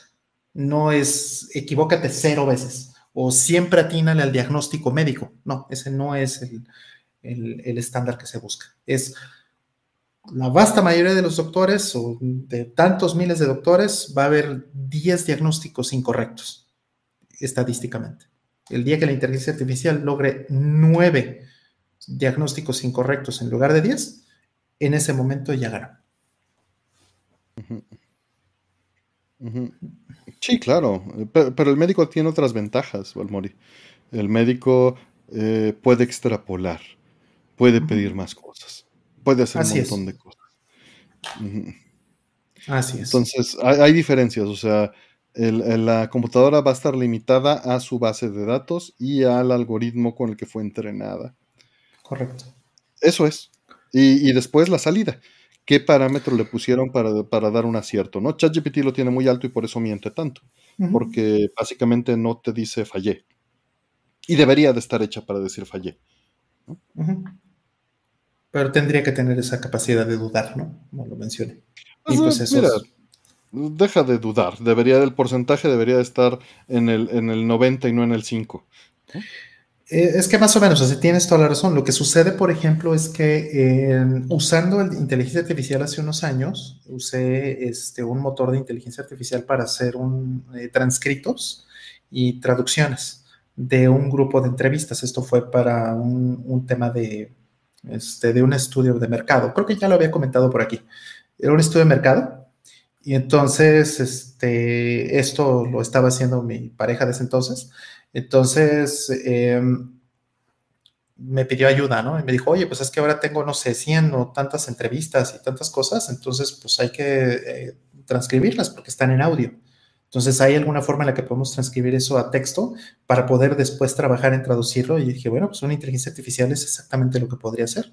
Te podría eh, eh, del audio hacer el análisis, tratar de, de hacer un transcrito en palabras y a partir de eso traducirlo.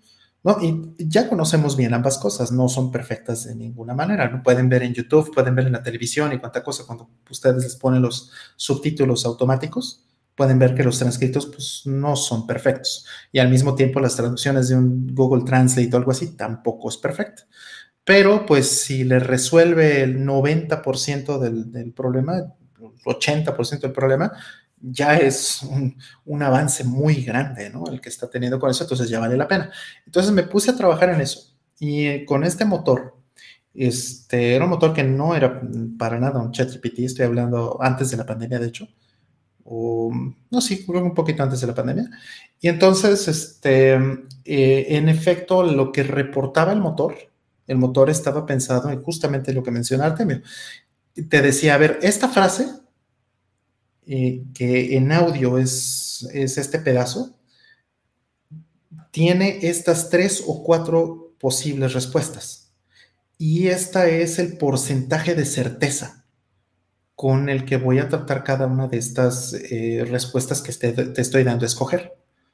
Entonces, tú dime cuál es la correcta, ¿no? Porque no puedo llegar a una, a una solución a partir de esto, no voy a, ni me interesa llegar a una solución, ese es el acercamiento correcto, ¿no? Porque yo no te puedo, no te puedo dar una certeza del 100%, ni siquiera 99, 98%, ¿no? Va a ser 80, 70, 50, ¿no? Pero tú dime de, todas estas, ¿cuál es la que tiene, eh, este, cuál es la correcta, ¿no? Y eso le sirve para retroalimentar el modelo efectivamente. Entonces, pues conforme le vas picando, conforme lo vas agregando, y va aprendiendo de la voz y va aprendiendo de las inflexiones del lenguaje de la persona que está transcribiendo, lo va empezando a hacer un poquito mejor, un poquito, un poquito y un poquito mejor. Entonces, em, y de nuevo, no va a haber certeza al 100%. Y ese es el problema con ChatGPT. ChatGPT te dice las cosas con mucha certeza, en lugar de decirte... Absoluta certeza. Es en lugar de decirte, mira, lo que me encontré probablemente con una certeza calculada más o menos con esta parte estadística del 50%, del 40%, la respuesta que yo te puedo entregar es esta. ¿Qué tan cierto estoy que es la, respuesta? 30%, 40%, 50%. Y hasta ahí. Y eso internamente lo tiene, lo saben perfectamente. Por supuesto, pues justo por eso lo estoy describiendo, porque usando el motor, así Y así funciona desde hace 40 años, ¿no? O sea, no, no es de que ahorita, no, así siempre claro, ha sido. Claro, así siempre ha sido, efectivamente. Entonces, eh, eh, esa retroalimentación del motor sería importante también porque esa eh, retroalimentación te permite mejorarla, ¿no? Claro, Para pero los eso casos no vende. específicos. Pero eso lo vende, efectivamente. Entonces, vende como los políticos, ¿no? De hecho, yo creo que es el primer trabajo que va a reemplazar ChatGPT. Es, es perfecta haciendo eso bueno, no un buen político. Ojo, eso es una diferencia. Estamos denigrándolo hacia ese hecho de la, del estereotipo. Si fuese, si pudiera ser buena política, estaría increíble. Sí, claro, pero bueno, o sea, para políticos, el típico político que promete y dice una cantidad de mentiras y estupideces con absoluta certeza y seguridad. Ese tipo de marranos, eso es algo que ChatGPT puede reemplazar fácilmente. Eh, siguiente, dice el buen Shura 46, muchas gracias. ¿Han probado los lonches de chilaquiles? Lonches son tortas en, este, en Guadalajara principalmente, no el único lugar, pero eh, no, fíjate que no, no recientemente. Creo que alguna vez he echado un taco de canasta de chilaquiles. y alguna este, telera con chilaquiles, pero no es algo que haya hecho en los últimos ocho años. Entonces no, no lo tengo fresco. Gracias, este, mi estimado Shura46. ¿Tú, Sí, recientemente no, igual. O sea, lonches de chilaquiles sí se he comido, pero este, no recientemente. Y pues sí, o sea, es una cochinada, pero qué rico. Está muy bueno. Torta de chicharrón en salsa verde con chilaquiles. No, qué, qué atasque, Jeffion. Suena muy bien eso, pero no. No, no, no. No, fíjate que no. Mm. Saludos, Shura, pero sí, no. ¿Me, ¿me recordaste los, los lonches de pierna? Que se llaman One Lunch Man. No, no seas cabrón. México, México. Uf. Sí. Pues bien, este, abrimos preguntas, ¿cómo ves? Adelante, venga. Ahí van. Dejamos unas preguntitas ahí para que vayan lanzándolo. M2 dice, la torta perfecta no existe, ahí está. El One Lunch Man. El One Lunch Man. ¿Han bloqueado una vez a alguien en el chat de sus en vivos? Nada más este bots. Eh, una vez, una vez sí, eh, sí bloqueamos a alguien, acuérdate. No era un bot. Era alguien que, traía un rollo bien extraño y que ponía como un par de pesitos como para decir cosas y pélenme, pélenme, hagan ah, caso, pero se empezó a poner como muy agresivo. Sí. Pero creo que es nada más eso de una persona. En tres años. Sí. Sí, sí, sí. Sí, cierto. O sea, hubo una persona bloqueada en algún momento. Pero no, no, no es algo que se suele hacer. Preferimos dialogar. Eh, ahí van las preguntas, ahí van. Eso los puntajes me recuerda a mi esposa cuando googlea síntomas para averiguar alguna enfermedad. Pero es muy distinto porque en Google nada más te está dando hits de lo que paga más o de lo más popular. ChatGPT también trabaja sobre lo más popular, pero los porcentajes que te da es de un match. No es de certeza, no es de que sea verdad. O sea, estamos hablando de un porcentaje que te da la inteligencia artificial de que tuvo un acierto estadístico que coincide con sus bases de datos. Si la base de datos es una porquería, te va a entregar de todas maneras basura, aunque estés en el 99% de certeza.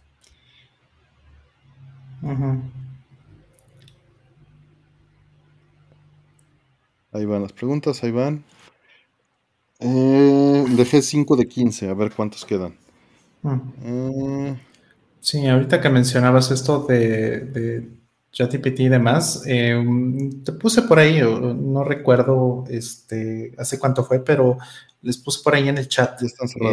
En el, chat de nosotros puse este, un, artículo que estaba mencionando que em, Google está poniendo como ciertas algunas cosas que dice ChatGPT. O sea, a la gente le hacen preguntas, por ejemplo, en Stack Overflow, en Quora, en ese tipo de servicios. Y entonces eh, ya tienen un motor eh, basado en ChatGPT y entonces contesta alguna estupidez. Y entonces esa estupidez, como lo están contestando este tipo de sitios, los indica Google. Y entonces eh, el problema es que Google ya los pone como respuestas para cosas que pregunta la gente. Y de hecho, este, se hizo famoso este problema porque eh, alguien preguntó, alguien le preguntó a Google si se puede fundir un huevo, si se puede derretir un huevo. Y Google dice que sí, porque eso lo encontró en algún lado que fue alimentado por ChatGPT y ChatGPT había dicho esta estupidez de que sí era posible derretir un huevo. Entonces, pues hay que desconfiar de todo ya. Sí, pero desconfiar de todo siempre es, algo bueno. Ya están las cinco preguntas, entonces vamos con ellas. La primera dice, bajé una ROM de Super Nintendo Super Protector Alien Rebels. Veo que es mm. una contra 3 de Super NES que jugué, pero ahora con un robot. ¿Por qué cambiaron el protagonista? Por cierto, es mi contra favorito. ¿Cuál es el suyo? ¿Es la versión europea para empezar? Sí. Sí, y es porque precisamente eso fue por, por censura, básicamente. O sea, este, esas cosas que pasaban en los 80s, en los 90s, ¿no? De, ay, no, no, que no salgan matando gente, que salgan matando robots. O, o sea, básicamente, ¿no? Es, ese tipo de censura. Y por desgracia, pues no fue ni de broma el, único juego que censuraron de, ese tipo. Por ejemplo, famosamente Ranma. Ranma, este, un juego de Super Nintendo de Ranma, este, sí llegó a América, pero le cambiaron a todos los personajes por robots. Entonces, pues es una porquería, pero pues es un juego de Ranma, ¿no? Y, pues es un juego de licencia que solamente vale la pena si te importa la licencia. Le quitas la licencia y el juego es feo. Entonces, bueno, contra favorito, híjole, estoy entre Shatter Soldier y este, híjole, no, sí, Shatter Soldier. sí, quiere decir que esa censura es generalmente cosa de Alemania y pues se propaga. Y sí, pues ahorita Roll dijo Shatter Soldier. Este. Para no decir lo mismo, voy a decir contra uno por tradición y nostalgia absoluta. Mm. ¿Y, Hardcore? Contra uno en NES. Hardcore es una maravilla. Es, una belleza, pero entró muy tarde en mi vida. Mm. O sea, no tiene la nostalgia que tengo con Contra uno mm. de, de NES. Pero sí, o sea, tal vez, tal vez debería decir este hardcore en general. O sea, podría llegar a decir eso con cierto nivel de confianza si no, si no existiera Shatter Soldier. ¿no? Ah, sí, es que hardcore no te pases, que, que, ¿Qué, logro, qué logro técnico esa madre. No, y qué buen juego, qué variado está. O sea. Pregunta Valmori, ¿tan bueno es Shatter Soldier o Shin Contra? Sí, sí es así de bueno. Sí, sí, sí está muy bueno. La música además es de Yamaoka. ¿Cuáles contras meto en la encuesta? Con, con Yamane, creo, ¿no? Es. Sí. No, este, sí, sí, sí, sí. Shatter Soldier y Hardcore. Meto, ¿te parece contra uno, dos, Shatter Soldier y Hardcore? Ah, no, Fujimori. Le vale madre la encuesta, Roy. Ya se las puse yo. Perdóname. Es que estaba viendo si. sí, pues ya te había preguntado tres veces. Perdón, perdóname, es que estaba viendo, más bien me confundí, pensé que estabas preguntando por lo que yo dije. Contra 3 ya no entró John Sp.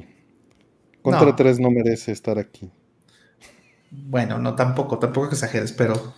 Pues nomás son cuatro opciones. Pues sí, ya sé. Ese es mi problema.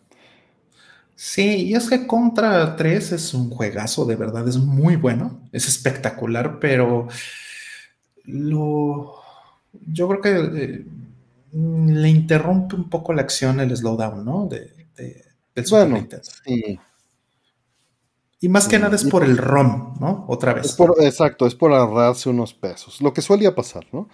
Lo que suele pasar ahorita todavía, ¿no? Ves que está pasando lo de Star Ocean, que se ahorraron unos pesos. Metal Gear, güey. Y Metal, Gear, de Switch no, no, viene completo. Igualmente, ajá. Sí, contra 3 sin las escenas desde arriba sería genial. Estoy, estoy de acuerdo, Jiménez.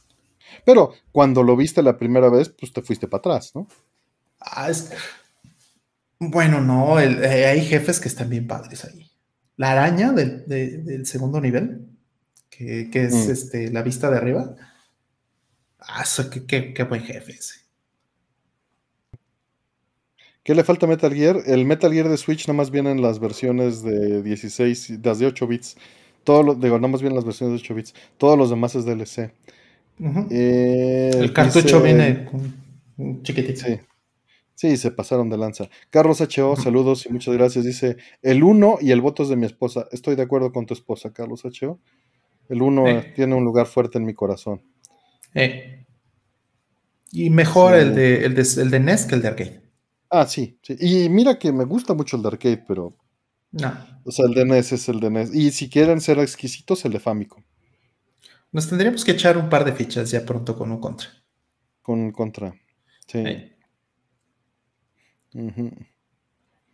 Ah, que si nos, nos asustamos cuando se da la vuelta a la tortuga en Shadow Soldier, sí, no mames. O sea... Ahí me asusté de todo, todo el tiempo y viví. sí, el juego me mantuvo asustado. Dificilísimo esa madre. Sí, lo jugué para poderlo. No lo acabé, me quedé a nada de acabarlo con un amigo, con Yosele, fíjate. Con Yosele lo, jugábamos para, ir practicando y no lo terminamos. Avanzamos mucho, pero no lo terminamos. Ya ahorita eso ya quedó en el olvido. Mm. Saludos con el Un abrazo. Ah, sí, ándale. Es un juego para, para, para echárselo el RetroTink, definitivamente. Sí. Contra Ninja Gaiden son mejores en NES. Bueno, es que son cosas distintas. Ninja Gaiden de Arcade pues, es otra cosa. Ni, no eh, tiene nada que ver. Y mira, es apabullante. Contra 1, 48%. Contra 2, fíjate, no creí que quedara ahí en ese 20%. Shatter Soldier, 14%. Y Hardcore, 18%. Es que sí, Super Contra es bonito, pero. Pero no. O sea, yo ahí sí hubiera puesto el 3 en lugar de Contra 2. Sí es mejor contra 3 que, que contra Pero creo que más gente jugó el 2, creo. Por eso, lo, por eso decidí ponerlo. No, está bien, está bien. Y, porque te pregunté tres veces y no me dijiste. Perdóname, sí, más bien yo estaba pensando en, quién era el compositor y sí, Rol, que ponga la encuesta, Rol, que ponga la encuesta, Rol, que ponga la encuesta y te valía madre. Perdón, perdón. Así que fue tu culpa que no estuviera contra tres ahí. Está bien, está bien. Me da culpa. Su culpa. El Metal Slug, ¿dónde lo ponen? No, es, bastante distinto en mi opinión. O sea, hay una similitud, por supuesto, pero es bastante distinto. El Contra Legacy se llama, Contra Legacy, el de, el de PlayStation, es horripilante. Sí, caray, pobrecito. Contra Force, dicen. Contra Force es el, el de NES, ¿no? Es el de NES. tres veces mencioné tu nombre, Rolando, y tres veces lo negaste. Sí. Así negó tres veces a Super Contra, fue culpa de Roy. Tenía que haber dicho Gradius. Sí. Harco por Rising, no, también eso no se, no se dice mucho aquí. Neocontra tampoco se dice mucho aquí. O Pricing, guácala. Contra 4 de 10 está bien. O sea, está bien, pero creo que no está. O sea, más bien, no cayó tan bajo como las otras cosas que dijimos. Está, está bastante bien. Ahora, ¿qué, ¿qué opinamos de Contra Rebirth? Están buenos. Rebirth, de hecho, los tres Rebirth, que son Castlevania, eh, Contra y Gradius, los hizo en tu. Y pues bueno, desgraciadamente solo existen en WiiWare, no existen en, formato físico ni en otra consola, todavía. Ojalá algún día los rescate Nintendo o Entu y salgan otro lado. Me encantaría que salieran en una coleccioncita los tres juntos. Los tengo en mi Wii, porque eso no, no son rentas, en Wii todavía eran ventas entonces, eh, eh, es, tuyo el juego si lo, si lo tienes, eh, pero pues mm, es un juego que está ahí olvidado, porque no, han hecho un relanzamiento. Es bueno. Contra, contra River está bastante padre. A mí sí me gusta. me gusta cuando, cuando, cuando, vas cayendo hacia la atmósfera, ¿no? Y vas brincando entre las. está así súper pues, jalado de las greñas, así como, como, como todos los contras, pues, pero pero aquí de repente sí, se pasa. Andar brincando entre misiles, ¿no? No mames. Qué maravilla. Pues ahí quedó ya la encuesta. Vamos con la siguiente. Ganó contra uno, seguido contra dos. Tercero Hardcore. Y cuarto Shatter Soldier. Y siguiente nos dice Maximiliano Rivera. Muchas gracias, Maximiliano. Dice, ¿algún recuerdo o anécdota de la vez que Steve Jobs anunció el emulador de Play 1 para Mac? Pues no tengo nada en particular de anécdota. O sea, tengo las anécdotas de cuando compré Blinkast para mi, para mi Dreamcast en, este, en Chicago. Pero es la anécdota más cercana que tengo y es bastante lejos, aunque esté ligeramente conectada. Mm. Eh, pues sí, nada más me acuerdo que Oscar estaba feliz. Eso es de lo poquito que me acuerdo. ¿Tú? no, bueno. Qué triste. Me da, eh, digo, todo es una cuestión de marketing, ¿no? Eso es a lo que se dedicaba Steve Jobs, pues. Porque me acuerdo mucho también, eh, me daban risa esas cosas, a mí sí me divertía verlo como así como diciendo, oh sí, miren qué superior es mi plataforma porque tengo esta porquería. Eh, como cuando se puso a comparar juegos de eh, iPhone contra el Nintendo 10. Dijo, el juego del Nintendo 10 solo tiene 300 juegos y yo ya tengo 10.000. Ah, órale. o sea, 500 clones, ya sabes, pero bueno. Ya es como decir, ah, ese pobre Tetris. Yo tengo aquí un Tetris 999 en uno. Entonces ese de allá lo, lo peluceo, ¿no?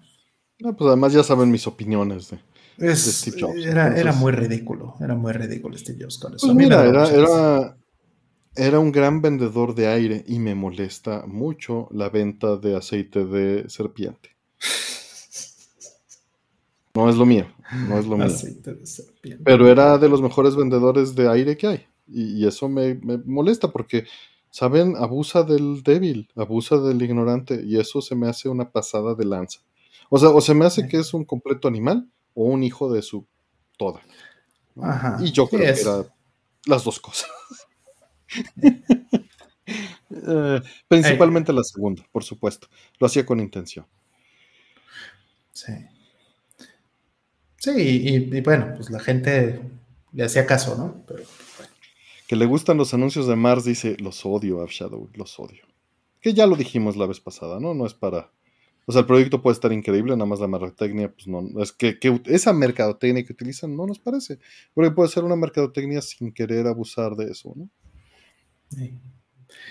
Pues sí, pero mm, de pronto es lo que tienes que hacer hoy día para vender, ¿no? Tienes que hacer ruido, tienes que hacer polémica, tienes que causar conflicto para que la gente bueno, o sea, ruido, polémica, conflicto, todavía lo compro. Pero mentir. Mm, es una línea delgada. Puedes mentir para hacer esas cosas. Es una línea delgada.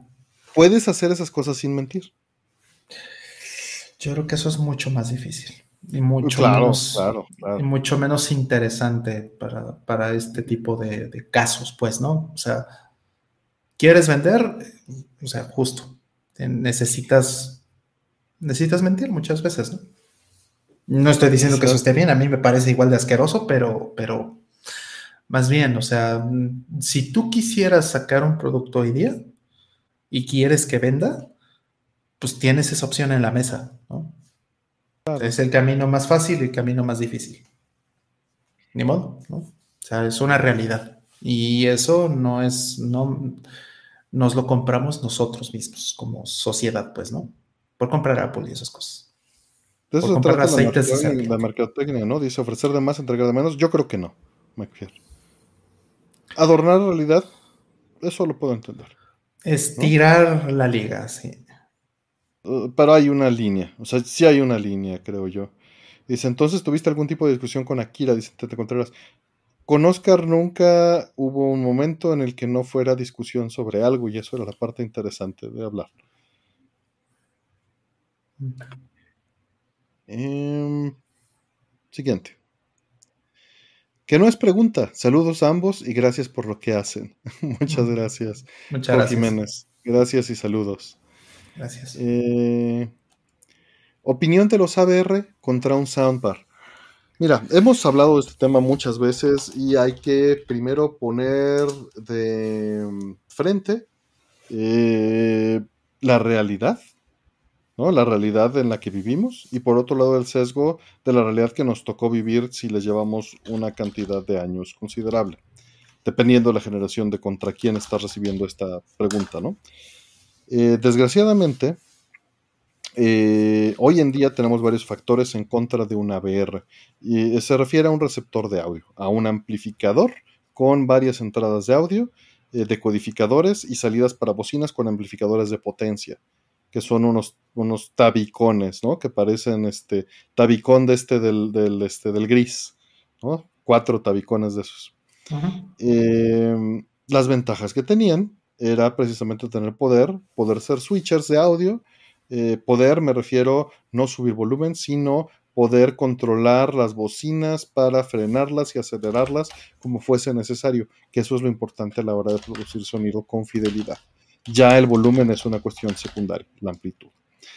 Eh, las soundbar eh, vienen a, a, resolver problemas de la vida moderna. Las teles se hicieron más delgadas y más pequeñas. Eh, los centros de entretenimiento se hicieron más pequeños, los departamentos se hicieron más pequeños. Todo esto por razones diversas, pero todo convergió.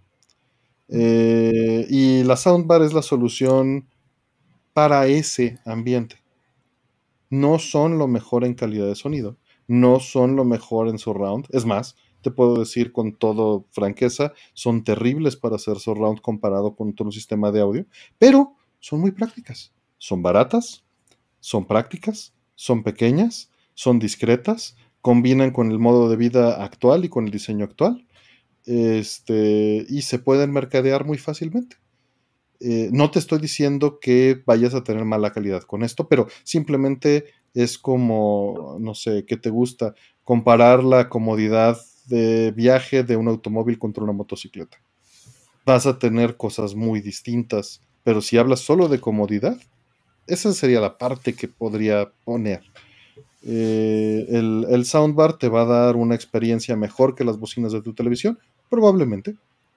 Probablemente porque es dedicado para eso y no está, tiene algo de profundidad para algunos conos, pero no esperes mucha fidelidad ni eh, mucho sonido posicional, porque están usando trucos y normalmente también es muy complicado instalar un sistema de audio, se necesita el espacio, no muy grande, ¿eh? pero se necesita un espacio, se necesita posicionamiento de las bocinas y se necesita cuidado para calibrar lo que funcione. Y la diferencia de calidad que hay entre un home theater barato y un mal cuarto y una soundbar posiblemente es poca. Entonces, todos estos factores han hecho que se vaya para allá. Se me fue, qué error. Pues mira, eh, también una cosa importante, pues es que la gente pues está escuchando más con audífonos ahora. Está consumiendo. Es, más fácil, más barato, ¿no? Entonces, pues de pronto, de una soundbar a unos buenos audífonos, mejor vete por los audífonos. Dice Raúl Flores que si un buen sistema 2.1 sea mejor opción que una soundbar, es difícil generalizar, pero mi corazón dice sí. O sea, sí tengo un sesgo contra las soundbars de entrada. Pero estoy seguro que puedes encontrar una soundbar de buena calidad que le va a partir la madre a un sistema estéreo 2.1 de calidad media o mala. Entonces, por eso la generalizar suele ser muy malo. Tienes que decir específicamente este sistema estéreo contra esta soundbar, ¿qué pasa? Claro, o bien la misma soundbar contra la tele. Ándale. O sea, si dices, a ver, mi tele vino con este, con este sonido y quiero mejorarlo, muy probablemente una soundbar lo va a mejorar fácilmente. Que sea lo más óptimo, que sea lo que yo compraría, lo que Artemio compraría, eso es otro tema. ¿no? Tú quieres algo mejor que tu tele, muy fácilmente sin, una soundbar. Sin duda, sí, sin duda lo logra la soundbar. Eh, entonces, y pues, también, depende de qué quieres. Sí, puedes comprar unas bocinitas de estos monitores que se venden en Amazon y van a ser mucho mejores que la soundbar, pero vas a estar limitado a las opciones de entrada de audio. Sí, por supuesto, así es. Así es, o sea, este, unas buenas bocinas, como las canto que tengo aquí, este, hay unas que tienen entrada de, son activas, pero tienen entonces analógico y tienen este, entrada analógica, ¿no? Este, ya sea por RCA o por eh, un jack de 3.5, este, o bien eh, también está eh, las que tienen SPDIF los que tienen entrada óptica. Entonces, pues, pues, por ejemplo, ¿no? Esas, esas pueden ser buenas. A ver, estas que tienen, tienen estos monitorcitos que tengo aquí, tienen USB, tienen, sí tienen SPDIF. Estos tienen SPDIF, es más, déjame desconectar esto para podérselos mostrar. Eh, por ahí nos dicen que quiere comprarse un home theater, pero le da miedo no escuchar la alerta sísmica. Te dejo la solución, Bardock. Aquí hay en Amazon con el link de afiliados, no, no es cierto.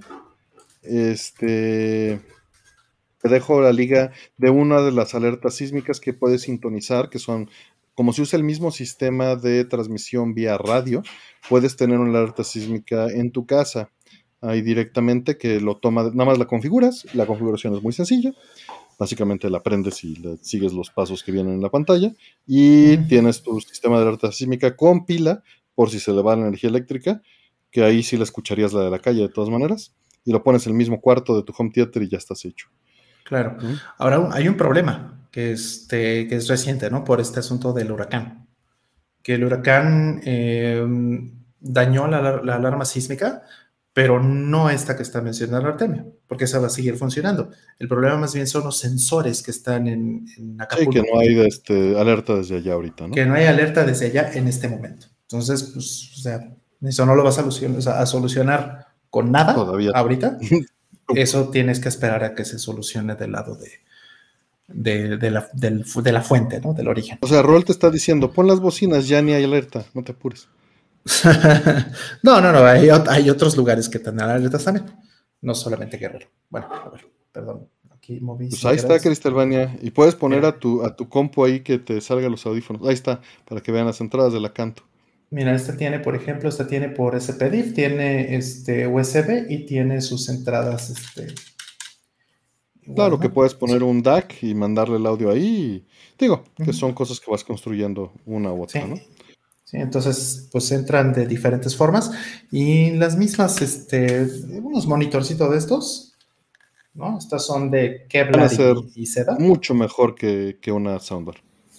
Van a ser por mucho y no te van a costar mucho más. Posiblemente te van a costar menos que una soundbar. No, sí, no ya es encontrar a es y seda.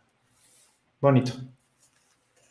Eh, yo soy pobre, dice Ferigne, pero uso mis bocinas JBL que venían con la Compact hace 20 años. Son mejores que la Soundbar, no te apures, este Ferigne. ¿Cuál es la marca de tus monitores? Dice Dante Contreras. Canto. Esos son Canto. Eh, aquí, aquí, ves el, este, el modelo, es Y2. U2, como YouTube. U2. Canto. Ahí hasta YU 4 y YU 6, ahí hasta el, hasta el 6. Y traen algunas, ya traen este preamplificador para que le pongas una tornamesa y más cosas. Estas, por, por cierto, están este, blindadas. Se las puedes pegar al CRT y no pasa nada. De hecho, para eso. Consejos para aprovechar mis 30. Mira, los 40 y los 50 están mucho más cerca de lo que crees. Pero la realidad es que lo único que te diría es cuida tu alimentación. Más de lo que, o sea, en lugar de que te atasques y digas, no, en tus 30, este, pues atáscate. No, cuídala de una vez. Aprende a cuidar tu alimentación. Este, aprende a llevar una vida más, este, saludable. Con menos estrés. Trata. Empieza a hacer eso, porque te va a beneficiar en tus años posteriores, reducir tanto el estrés como mejorar tu alimentación. Claro. Y fuera de eso, pues este, pues acuérdate que el tiempo pasa volando. Suena todas las trivialidades que tú quieras, pero es verdad, el tiempo pasa muy rápido. Y cuando no te des cuenta ya vas a tener 60. y te van a doler las malas decisiones que de tus 30. Entonces eh, ya, ya es hora. Tuviste todos tus 20 para echar a perder y, aprender. Ahora tus 30 ya es tomarte la vida en serio. ¿Qué consejos dirían los que ya casi llegan a los 40? Al cuarto piso lo mismo. O a los que ya están en el cuarto. Pues es que, no sé, pues, pues no, no, no tengo algo particular. O sea, yo no creo que tenga que estar nada de esto atado una edad. Estos mismos consejos se los diría alguien de 20, ¿no? Mm. Yo ahí sí difiero muchísimo, fíjate. Porque, digo, yo sé que, no es tu caso, Artemio, yo sé que en, muchos sentidos eh, no es el caso de, muchas personas, pero allá afuera, y, digo, lo, digo con, con, este, con todo el conocimiento de causa y lo digo, por supuesto, en, la mejor, en el mejor sentido, pero pues sí, o sea, en general, eh, la gente allá afuera tenemos que responder o tiene que responder, no, necesariamente yo también, pero, pero sí es algo en lo que estuve consciente durante muchos años de mi vida, particularmente en mis 30, es el hecho de, cuánto cambia tu visión hacia, hacia afuera con respecto de, cómo te trata la gente eh, en función del prestigio y del estatus que lograste en tus 20. Es decir, normalmente en tus 20 pues no eres millonario ni, vas a ganar lo, que más vas a ganar en tu vida, ¿no? Regularmente. Regularmente tus 20 los gastas haciendo experiencia, aprendiendo, echando a perder. ¿no? Y en tus 30 empiezas a consolidar esa experiencia, te vuelves una persona a lo mejor más consciente, a lo mejor empiezas a madurar ya eh, y tener más, más visión de cómo funcionan las cosas allá afuera, ¿no? Y entonces, em, por ejemplo, pues empiezas a ganar más dinero de lo que tenías en, en tus 20, ¿no? Y por eso dije que el caso del mejor de Artemio es muy atípico, porque Artemio desde muy chavo empezó a invertir, y eso es algo que normalmente no hacemos la gente en los 20, ¿no? En, el grueso, yo creo. Y este, y el asunto es que cuando llegas a tu papá me obligó, es la verdad. Y, eso está padrísimo, pero no todos, desgraciadamente no todos tenemos esa, eh, esa espada de Damocles que nos está diciendo, a ver, güey, te va a cargar la chingada si no, si lo haces mal ahorita. Entonces, qué bueno que le hiciste caso a tu papá. Desgraciadamente yo no le hice caso a mi papá cuando me dijo lo mismo, ¿no? Entonces, y es el caso de muchísima gente allá afuera. Entonces, cuando yo llegué a mis 30, de pronto el mundo se abrió, un mundo nuevo, realmente diferente se abrió eh, en mi vida. En muchos sentidos, ¿no? De repente yo ya tenía opciones, por ejemplo, ya de inversiones, tenía opciones de viajes, tenía opciones de parejas, por supuesto. Las chicas que me habían ignorado todas en, mis 20 ahora eran las que se me aventaban en mis 30 y entonces era como de, ¿qué pedo? ¿Qué pasó? ¿No? Y eso es precisamente porque uno normalmente como hombre eh, tarda muchos años en estar construyendo algo, ¿no? En ser alguien, ¿no? Y ese alguien difícilmente lo logras en los 20, ¿no? Sí es por supuesto algo no solamente que te interesa, sino además que pretendas capitalizar. Entonces, yo, por supuesto que lo aprendí a capitalizar en mis 30 y es el momento tal vez correcto en el que se tiene que hacer. Entonces, es el momento en donde empiezas a, realmente elevar, ¿no? Eh, todo el talento, la experiencia, lo que fuiste construyendo es donde empieza a subir y entonces tu valor como persona y tu valor hacia la sociedad también aumenta. Entonces empiezas a tener mejores oportunidades de trabajo, empiezas a tener mejores oportunidades de educación también, por ejemplo, posgrados, o, si, o bien si, si había algo que querías hacer o querías tomar una segunda carrera o alguna cosa, diplomados, lo que sea, ahora tienes otras opciones diferentes, te la creen más, ¿no? Una cosa que a mí me pasó toda mi vida es que yo siempre fui el más chico en todas las, eh, siempre fui el más joven en todas las empresas donde estaba. Y este trabajo en donde estoy, pues fue el primer trabajo en mi vida donde yo no era el más joven. Entonces la gente de pronto ya me la creía, ¿no? Ya no tenía que estar peleando o luchando para que no me vieran chavito, moquito y que dijeran, ah, este estúpido no sabe nada, ¿no? tener que demostrarlo, ¿no? Eso se acabó en mis treintas. Entonces de pronto ya el, el, mundo ya era una cosa diferente para mí, ¿no? Muy distinto de lo que eran mis 20. No quiere decir que me la haya pasado en mis 20 mal, ¿no? Por supuesto que no, me la pasé increíble, pero los 30 abrieron un, nuevo nivel, totalmente distinto. Y eso es justamente lo que yo recomendaría, ¿no? Mirar un poquito hacia atrás y decir, a ver, todos los errores, toda la experiencia, todo lo que logré, exactamente cómo lo voy a capitalizar. Quiero divertirme, quiero invertir, quiero tal. Sí, todas esas cosas se pueden, pero al mismo tiempo es el momento tal vez de capitalizar porque entonces vienen los 40, ¿no? Y más adelante. Entonces, si quieres tener familia, si quieres tener casa, si quieres tener N, cantidad de cosas, ya tienes que tomar decisiones correctas. Cosas que hagas mal en tus 30 sí te van a doler mucho más que en tus 20, ¿no? Entonces, Artemio lo mencionó, cuidar tu salud es importantísimo a partir de tus 30. Por ejemplo. Los 20, desde los 20. Tus finanzas, ¿no? También, ¿no? No todos tuvimos un papá que, nos dijera, a ver, cabrón, ¿no? Mi papá definitivamente no lo hizo, no que lo haya hecho mal, pero, pero más bien el que lo hizo mal fue yo. Estilos. Exactamente, hay estilos, ¿no? Entonces yo no tuve, desgraciadamente yo no tuve eso, ahora eh, lo, lamento un poco, pero, pero bueno, o sea, eh, fue algo que, que tuve que aprender yo mismo con los años, ¿no? Entonces, en los 30 fue cuando ya finalmente pude empezar a capitalizarlo bien. En fin. Dicen ahí, este, entonces Artemio vive de sus rentas, bueno, fuera. Bueno, fuera. Si no, fíjate que nunca hubiera abierto las donaciones a la suite ni la monetización del canal, que hay razones secundarias para hacerlo también. Obviamente la pandemia también afectó a mis finanzas en general. Este, no tengo nada de cosas resueltas. Eh, a lo que se refiere con inversiones, haberme comprado la casa con mis ingresos de aquel entonces, que las cosas, la vida era distinta también. O sea, parece que no, pero en estos 15 años de diferencia, ¿no? De, que compré mi casa, han cambiado mucho las cosas. Claro. Eh, o sea, yo acabo de comprarme una casa y Artemio ya tiene 15 con la suya. Hay una diferencia han cambiado mucho. Han cambiado mucho las cosas. Eh, y pues, este, nuevamente, si no, pues la suite no la comercializaría, no la comercializo, la sigo regalando, pero no permitiría las donaciones, ni el Patreon, ni eh, las donaciones en YouTube. Hay nuevamente razones secundarias. No funciona este, YouTube si no, se, si no se monetiza, ¿no? Es un factor. El canal no existiría si no estuviese monetizado. Y no tengo el excedente como para solventar los gastos de ello, ¿no?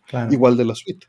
Eh, se abrieron esas donaciones, ese Patreon, para solventar comprar equipo, ¿no? Como los, los, este, los generadores de patrones, eh, capturadoras, etcétera. Porque las finanzas me daban para estar bien, pero no para darme esos lujos, ¿no? Claro. Y sí, la vida no son carreritas, no, no se comparan. Lo peor que pueden hacer es compararse. Eh, algo que. Mm, y los voy a mandar nuevamente a un video de, este, de la Fonda Filosófica este, en donde habla de eh, la sociedad del espectáculo y de la vida en apariencias. Eh, y vale la pena que lo vean, eh, para justamente hablar de esto y de cómo el ser humano, pues hace un ejemplo, ¿no? Dice, preferirías ganar, ah, digo que es un, ejemplo muy, muy, este, pues simplificado, ¿no? Pero dice, mira, aquí está la sociedad del espectáculo, aquí se los voy a poner. Dice, eh, ¿prefieres ganar 20 eh, mil pesos abajo del promedio o prefieres ganar este, 10 mil pesos arriba del promedio? Y, y, el punto aquí, la clave es decir, ¿prefieres ganar 50 mil pesos cuando sabes que el promedio gana 30 mil? ¿O prefieres ganar 100 mil pesos cuando sabes que el promedio gana 120 mil? Y la gente prefiere los 50 mil pesos, sabiendo que está ganando más que los demás, hablando muy en general, que saber que ganan suficiente, pero menor.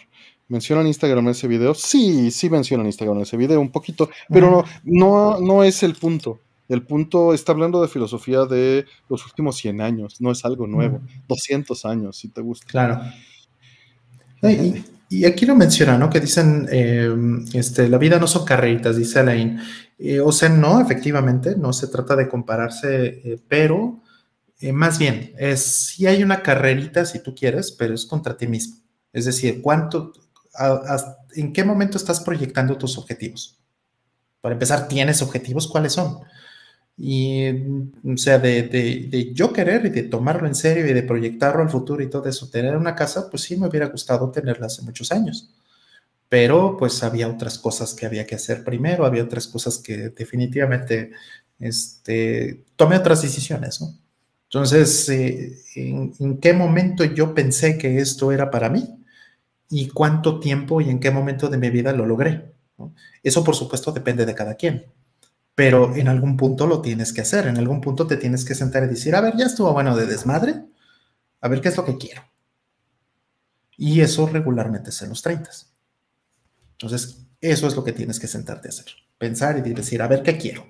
Quiero familia, quiero casa, quiero viajes, quiero pedas, quiero, ¿qué quiero? Eh, carreras. Eh, y se vale. ¿eh? Tranquilidad. quiero estrés. Exacto. Güey, eso, eso vale más que muchas otras cosas. Exactamente. ¿Qué quiero? Y eso, a ver, ok, ya esto es lo que quiero, bueno, pues en cuánto tiempo. Ok, entonces tienes que haber tenido ya una experiencia, tus 20 completos, y entonces, pues a ver, con esto, ¿qué me, ¿para qué me alcanza? ¿Qué más necesito hacer? ¿En cuánto tiempo puedo lograr mis objetivos? ¿En un año, en dos años, en 10 años, en 20 años? Solo decides tú. Pero eh, efectivamente, ahí se, se vuelve una carrerita no contra alguien más, es una carrerita contra ti mismo porque tú te tienes que poner un objetivo. Y ahí sí, Si no lo haces, la vida sí te lo cobra en tus 40 y demás. Y se vale seguir en el desmadre si te late, ojo, claro, claro, pero, pero consciente. O sea, una cosa es decir, voy a seguir en el desmadre y cuando tenga 70 a ver qué carajos hago. O decir, no pretendo llegar a los 70, que eso no es una decisión que puedas tomar, pero muchos piensan así, ¿no? Lo entiendo, pero tiene que ser una decisión consciente de eso, ¿no? Claro. Yo he escuchado mucha gente que dice eso, ¿eh? Es particularmente en las generaciones eh, millennial y Gen Z incluso ya he escuchado a bastante gente. Esto, pues no sé si debería preocuparme, ¿no? ¿no? Es algo que no he escuchado a gente de mi generación ni a la generación de mis papás, ni mucho menos, pero e, es gente que te dice, yo no quiero llegar a viejo. Entonces me llama mucho la atención porque no sé si tiene que ver con esta inseguridad que hoy hay día, que justo, ¿no? Temas de pensiones, por ejemplo, ¿no? O sea, eh, básicamente la gente hoy día tiene poco poder adquisitivo, y yo también me cuento en eso, tenemos, tenemos, menos poder adquisitivo del que tenían nuestros ¿eh? papás o del que tenían nuestros abuelos, ¿no? Entonces ahorita las nuevas generaciones pues también les es mucho más difícil tener casa, tener algo, y entonces, este, pues viven, muchos de ellos viven al día. Y entonces se les aterra el rollo de llegar a viejos porque dicen, no, pues en qué condiciones, ¿no? Prefiero echar desmadre, prefiero pasármela bien el tiempo que estoy aquí y, ya, ¿no? Entonces hay gente que dice eso, lo he escuchado mucho de, esta gente, eh, digamos, eh, millennial y, y Gen Z. No estoy de acuerdo personalmente, respeto, ¿no? Supuesto que esa sea su decisión y también lo entiendo si, si realmente es por eso, ¿no? Por la eh, por la dificultad que hay para, para tener, eh, pues, ¿cómo decirlo?, una vida comparable siquiera a, las vidas que tenían en, en, este, generaciones anteriores, ¿no? Y se sigue poder tener patrimonios y demás. Se sigue acelerando, las cosas no son iguales. ¿No? O sea, las cosas no son iguales que hace 10 años y no son iguales que hace 15 años y, y así. Y se sigue acelerando más. Así es, dice, vivir rápido, morir joven y dejar un cadáver gordo, dice. Ah, espérate, David Monteliar, no. Ah, espérate, no. no. No, he escuchado gente decir eso. De nuevo, yo no estoy de acuerdo, pero pues vamos, también es su, decisión como viven, ¿no? Y eso pues, de alguna forma se tiene que respetar. Yo tengo 43, soy el único que no se ha casado de todos mis primos, no me bajen de raro. Y ahora resulta que ya la mayoría se divorció. Nuevamente no son competencias, cada quien decide eso, no dejes que haya presión social, por supuesto que la hay fuera, pero ten la suficiente paciencia y madurez para respirar profundo y saber entender que cuando te están diciendo eso es porque te están tratando de incluir. Tú mismo lo acabas de decir indirectamente, dice, no me baja de raro. Es decir, es distinto a nosotros. Uy, es distinto a nosotros. Y las diferencias, pues es lo que más aterran a una sociedad, porque implican que alguien hace las cosas tal vez mejor, que tal vez te equivocaste. Y, pues lo más... Eh, eh, ¿cómo puedes decir? Lo más eh, tranquilizante es eh, la regularidad en los patrones de todos. Claro. Porque dices, proteger. no la estoy cagando, estamos haciendo todos lo mismo. Vamos como borregos sobre la misma línea. Es proteger tu inversión también de tiempo, ¿no? Es proteger el, toda, la estructura que, sobre la que creciste. ¿Por qué no comprar una casa en un pueblito para el retiro? Está increíble, está bien es un buen plan. Si eso es lo que quieres hacer, eso está padrísimo. De hecho, de hecho es, interesante porque, bueno, pues en el último año incluso estuve investigando un poquito de ese tipo de cosas. Y, resulta que, que hay bastantes buenas opciones para eso. ¿eh? Ah, claro, claro. El asunto es que, o sea, también puedes decir, ¿para qué para el retiro de una vez y me voy a trabajar remoto desde allá? Si se puede, güey, ¿qué esperas? Tengo un gran amigo que es, este, es un catedrático en una universidad, una universidad grande, y él acaba de comprar una casa ahorita, este, o sea, él, ya tenía esta idea tal vez hace 20 años, pero en la pandemia pues ya le llegó como mucho esta realización de pues eso es exactamente lo que quiero hacer y ese es mi siguiente paso en la vida. Voy a comprar una casa en un pueblito y este, pues ya, ya me quiero ir. Y nos vimos hace poco, eh, cenamos con, otro gran amigo. Estuvimos ahí este, hablando un poquito de estos temas y, él ya lo veía yo con una convicción tal cual de decir, bueno, mira, o sea, eh, no me voy a esperar a que yo tenga 60, 70 años, lo voy a hacer ahorita mismo. La pandemia me enseñó que esto se puede hacer y que, y que el modelo de vivir tranquilo y no estar en el tráfico y no estar en cuanta cosa, y eso es lo que quiero de mi vida. Entonces, me voy a, este, a, otro, a otro estado, a otra ciudad donde puedo, eh, con muchísimo menos dinero, tener una mejor calidad de vida, mucho mejor que lo que tengo hoy, y además seguir teniendo buen trabajo. Entonces, pues, ¿dónde firmo, no? Básicamente es lo que digo, y, no se ha ido todavía, creo que se va a ir ya el año que viene, pero eh, ya está en esos preparativos. Y, pues no me parece mal en absoluto. ¿eh? qué padre que a lo mejor puede tener una casa bastante más grande. Efectivamente, yo toda mi vida viví en, la zona de Reforma, ¿no? de la Roma y de eh, la colonia Juárez, Cuauhtémoc y todo eso ahí en, el centro de la ciudad. Una zona preciosa, ahí literalmente yo nací ahí, literalmente yo nací en la colonia Roma y crecí ahí y siempre que viví en México vivía en esa zona porque ahí vivía mucha de mi familia, todavía hay, hay familia mía que vive ahí. Y yo me cambié, me salí de esa zona porque pues el costo-beneficio ya no me daba. Entonces dije, no, o sea, mejor me voy a un lugar donde los costos sean más bajos, donde puedo tener más espacio y voy a sacrificar esa parte cosmopolita porque ya no me interesa, básicamente. Y eso es lo que hizo también mi amigo, ¿no? En otra escala, pero eso lo mismo. En fin. Siguiente. Eh, ¿Por qué R-Type es mejor que Gradius? Guiño, guiño. Saludos, Rollman. Saludos, John No, no, ¿cómo crees? O sea, no. No, no, tampoco exageres. Digo, R-Type es maravilloso, pero no, no, sí es un... Ahora también es importante, este, R-Type, el primer R-Type por lo menos, pues es mm, dos años más reciente que, el primer Gradius. Entonces, tecnológicamente, pues es superior. Ahora, comparas los R-Types de, después, ¿no? De los 90, del, del 2000, comparas contra Gradius 5 y pues no, ni de lejos, ¿no? Entonces, eh, es una comparación que depende mucho del año y de la versión. Dice, ¿por qué siguen saliendo R-Types y Gradius ninguno desde el Play 2? Pues, ¿cómo te explico? Konami. Hambre. Con hambre, exactamente. Sí, Konami eh, canceló Gradius 6. Gradius 6 iba a existir para PlayStation 3. Y, y, lo cancelaron. Anunciaron la cancelación por ahí de 2008 o algo así, 2009 y pues desde entonces ya no han hecho prácticamente nada con la serie. Y bueno, no es que sean los únicos, ¿no? Por a veces.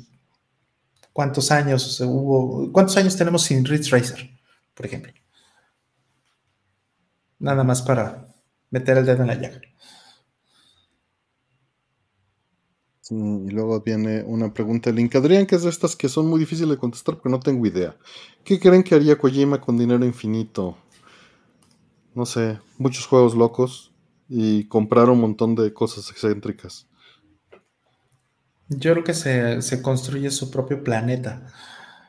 Sí, se compra una isla, o sea, una isla así en las Bahamas o algo, y entonces se hace como su, su rollo. La respuesta de broma va ganando. Este, discos de Talía, dice Lex. Exacto, contrata a Talía para su cumpleaños. Retirarse no dudo muchísimo que retirarse Pino Corona. Por se el casa con Talía. no retirarse, se casa con Talía. La divorcia y se casa con ella. Inicia Outer Heaven para cumplir el sueño de The Boss. Pero este, pero Outer Heaven de los desarrolladores indies. Dale se convierte en, B indie. Jubilarse, no, no, no creo que a Kojima le interese nada de eso. ¿Que a Kojima le interese jubilarse? No. Nah. Ese güey hasta que. Va a seguir produciendo mientras pueda. Eh, mientras pueda. Ridge Racer favorito, el 4. Ridge Racer 4 es muy bueno. Muy, muy bueno. Este, sí, Hideo quiere seguir haciendo contenidos por el resto de su vida, estoy de acuerdo. Mm, estoy de acuerdo estamos de acuerdo. Saludos, Jocelyn, no sabía que andabas por acá, un abrazo. Y este, pues se acabaron estas preguntas. Este, vamos a lanzar un, conjuntito más. A ver. Vamos a abrir preguntas. Ya están abiertas para que lancen cinco preguntitas más. Sentó con remake del 4. No sé, nuevamente remakes no, no, se me hace mucho riesgo. Ya se me espantó el sueño, dice Lex. Lo bueno es que el programa dura hasta las 5 am. No, ya estamos no. No, ya estamos viernes, mi querido Lex. Me debes un PlayStation 3, Lex, no se te olvide. Sí. Mm. A ver, ahí van las preguntas. Ahí van.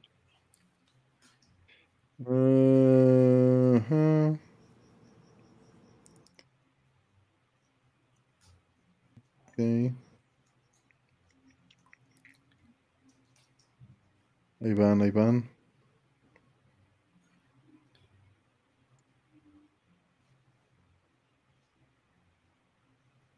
Todavía no se juntan. Ya saben que es cuando se juntan se hace el sorteo y quedan las preguntas. Hay un, hay un, par de preguntas padres. A ver qué sale. Lex, no te hagas pato, mi Play 3.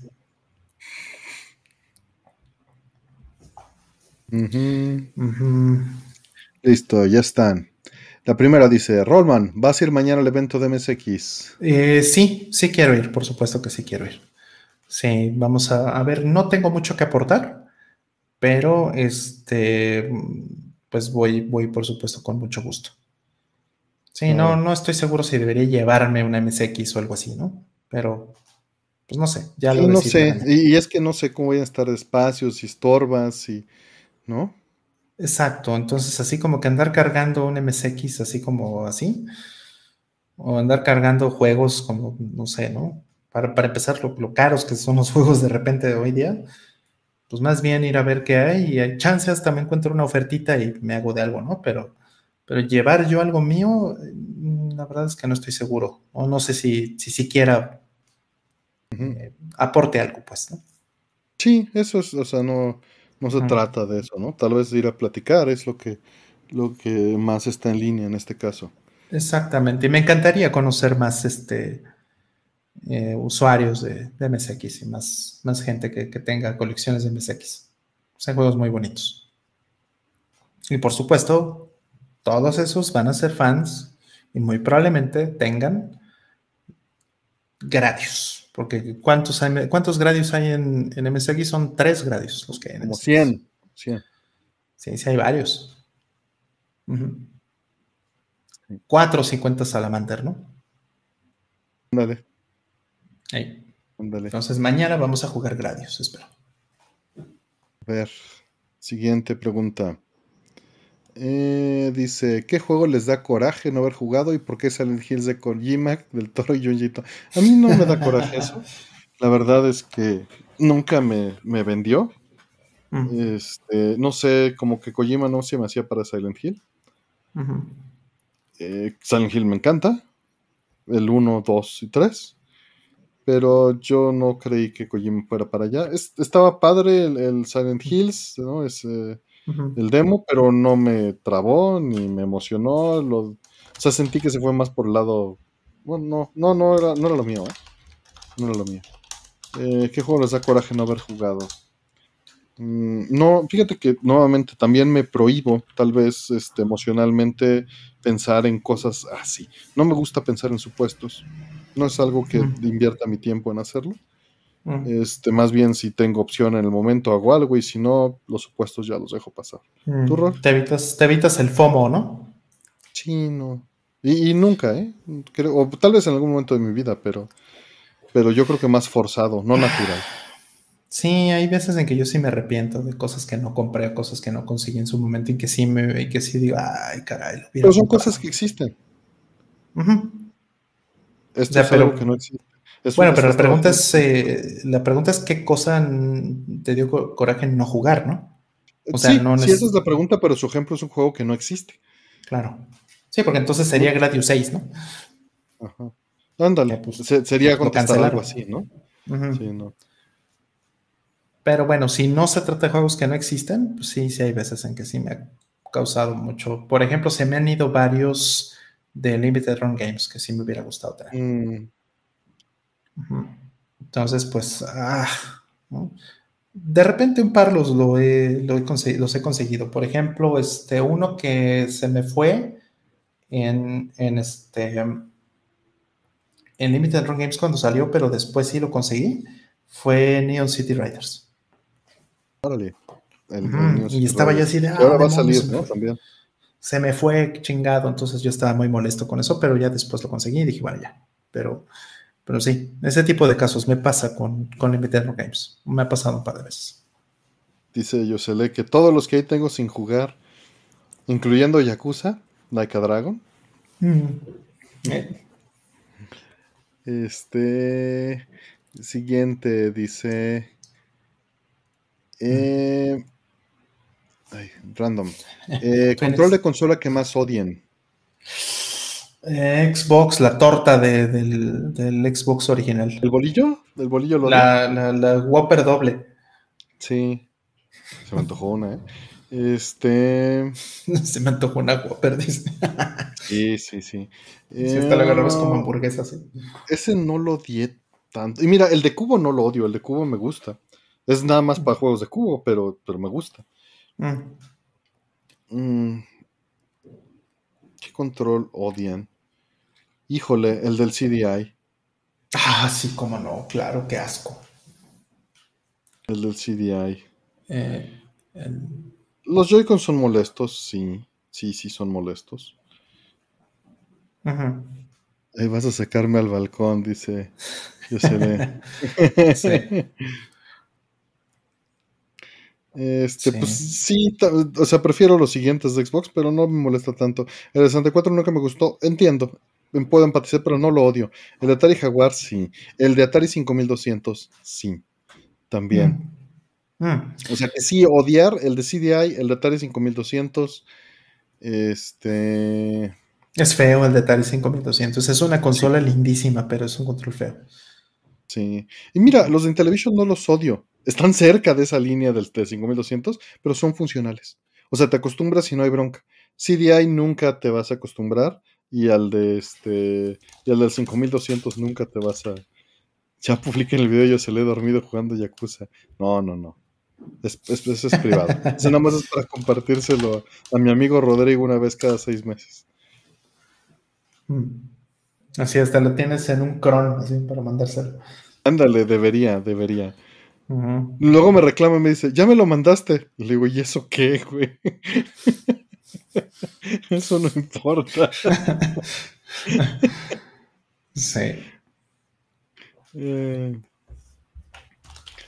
sí, pues, ¿alguno más en particular que odies? Mm, pues mira, creo que el de Jaguar también estaba bastante pinche. Sí, también. Pero no, o sea, lejos de, la torta de Xbox y la torta el control de Wii U. El de Wii U también, sí lo odio, también. Que ese no, sé, no es una torta, güey. Esa es una pinche este, oreja de elefante de la guerrero, cabrón. sí. Es una muertorta el, el gamepad de Wii U. Eh, sí. Sí, no, no está padre tampoco. Dicen por ahí que nunca le gustó el control de ese Genesis. El de tres botones puedo entenderlo. El de seis botones te vas al infierno. Sí. Sí, tres botones es, eh, no me gustaba mucho, pero, pero sí. Ah, cuando salió me gustó mucho, pero, pero es que no sabía lo que pensaba. Ya con el de seis botones fue una maravilla. Sí.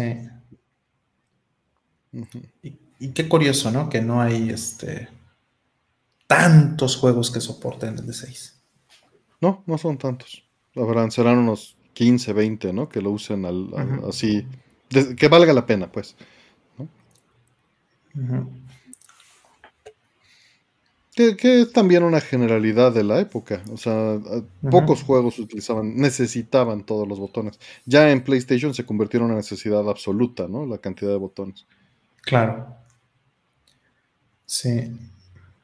Aquí estoy viendo una tienda que me, que me recomendó Ferigna y pues estoy viendo que tienen ahí algunos juegos. Chance tienen juegos que, no compré. ya valiste madre. Sí, mira, tienen gatito en físico. ¿Estás? Mm. Digo, yo ya tengo gatito en físico, aquí está atrás, pero, pero eh, yo pensé que ese ya estaba turbo agotado. Y sí, sí hay quien lo vende todavía físico. No sé qué hagas, Nicole Cat. Dice que odia el, control de Atari 2600 que se compone solo de verlos. A mí me han durado 40 años y no tengo problemas. Cañón, ¿eh? Sí, se refiere a Stray Kishinasura. Sí, Stray, gatito que, lo tengo por aquí, pero no, a la mano. Sí, aquí está. De hecho, sí, aquí está. Me lo traigo. Ahí está Stray. Que ese no lo compré. Que han sido esas cosas que por pandemia ya nunca le entré. Es un juego muy bonito. Es un juego que, este, que bueno, lo venden físico. De hecho, sí hay todavía. Entonces es, es un juego lindo. Es una experiencia corta. Sobre todo si eres fan de los gatos, eso es. Ah, en Amazon sigue Stray, órale. Sí, la edición especial, el rol no va con chingaderas. Sí, no, no, este. Gatito, gatito. Siguiente pregunta. ¿Qué se necesita para reabrir las fábricas de CR3? ¿De CR3 tendría sentido? Se necesitaría un mercado muy grande que dé para las líneas de producción y reconseguir el conocimiento perdido al respecto, porque lo dudes o no, ese conocimiento está altamente perdido. Este, y no, no tiene sentido por lo mismo, porque no tienes un mercado gigantesco para darle una cadena de distribución funcional a eso. Tendría que haber una cadena de consumo enorme para tener los precios en un punto razonable y tener la infraestructura necesaria de producción y de cadenas de eh, suplementos para que todo esto funcione. Entonces, olvídalo, no tiene sentido y no lo vas a ver pasar fácilmente. Sí, y, Artemio, el decir este, el conocimiento no se refiere al conocimiento de la tecnología, porque la tecnología mucho está patentada. Entonces, la patente publica la tecnología para que la gente lo pueda ver y pues al final eso eh, permea en la sociedad. Entonces, la tecnología existe, la tecnología es conocida, la tecnología está muy bien documentada porque está patentada, pero el problema no es ese, el problema más bien es el conocimiento de las líneas y los eh, mecanismos de producción. Esa parte es la que ya se perdió.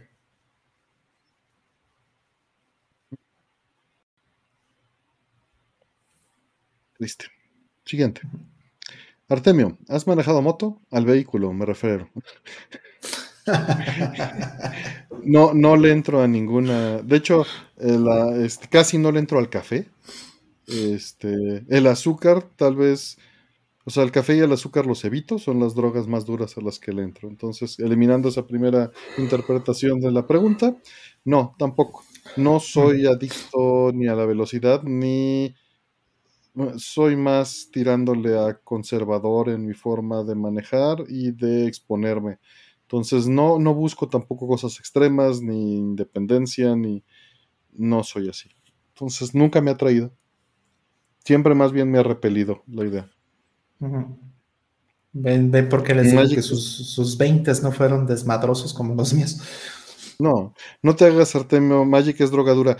En los 20 vendí toda mi colección de Magic me di cuenta que, no era lo mío. Eh. Se dictó los cables de video, ándale, ese tipo de cosas sí. Sí, yo igual jugué Magic unos meses y dije, no, espérate, esto es pay, to win, no, espérate, no. Estos son drogas duras, no le entré. o sea, sí le entré y lo dejé.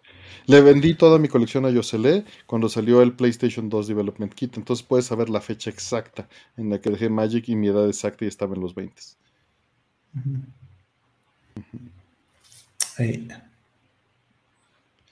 Dice, moto tipo scooter a 30 kilómetros por hora de vacaciones, super relax. No lo dudo, Luis Cabra, pero no me atrae. Es bonita la moto, es bonita. Yo estuve a punto de comprarme una moto de pista. Estuve a nada porque pues, sí, sí me gustaba y me invitaban algunos amigos a, estar ahí en moto y todo el rollo, pero no. Ya al final decidí no, porque dije, no, a mí sí me gusta mucho la velocidad y el riesgo es alto. Entonces, por mi propia seguridad, creo que no. No me voy a aguantar. Gracias, Maneskin, descansa. Hola, ponente dice, le bendice todo al pobre Yosele y le arruinaste la vida. ¿Quién dice que tiene arruinada la vida, Yosele? no tiene arruinada la vida. Yo lo veo muy contento. ¿Qué te pasa? No, ¿quién, quién dice que no la tenía arruinada antes de que le, le compuso? Exacto, y se la compuso. por el Magic. Yo me los imaginé como Big Box en Metal Gear Solid. No, no soy así. Soy más aburrido de lo que creen. Yo me siento feliz corriendo gemas más. Esas son mis, mis highs. GCC. Me gusta más GCC que gemas más. Perdón. Este, En la encuesta de Super Art Type versus Gradius ganó Don Pachi. Después, ¿qué? Con un 27%, Gradius con un 19% y Super Type con un 18%. Les estás causando lo que hace el padre que le insiste a sus hijos en una cosa, los alejas. Los alejas, el camino de la luz. Exactamente. Dice Lex, a mí sí me gusta la velocidad. No, a mí no. En autopista corría casi 200, aunque probablemente no volvería a ser. Más te vale, cabrón, más te vale. No, bueno, yo lo máximo que he subido son 320. Entonces, lo pues, máximo que subo son 90. 110 ya siento que me está llevando la chingada.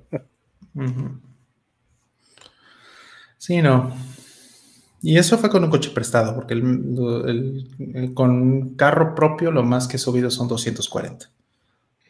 Mira, está diciendo Yosele que gracias a mí tuvo su primer Phantom Nishova.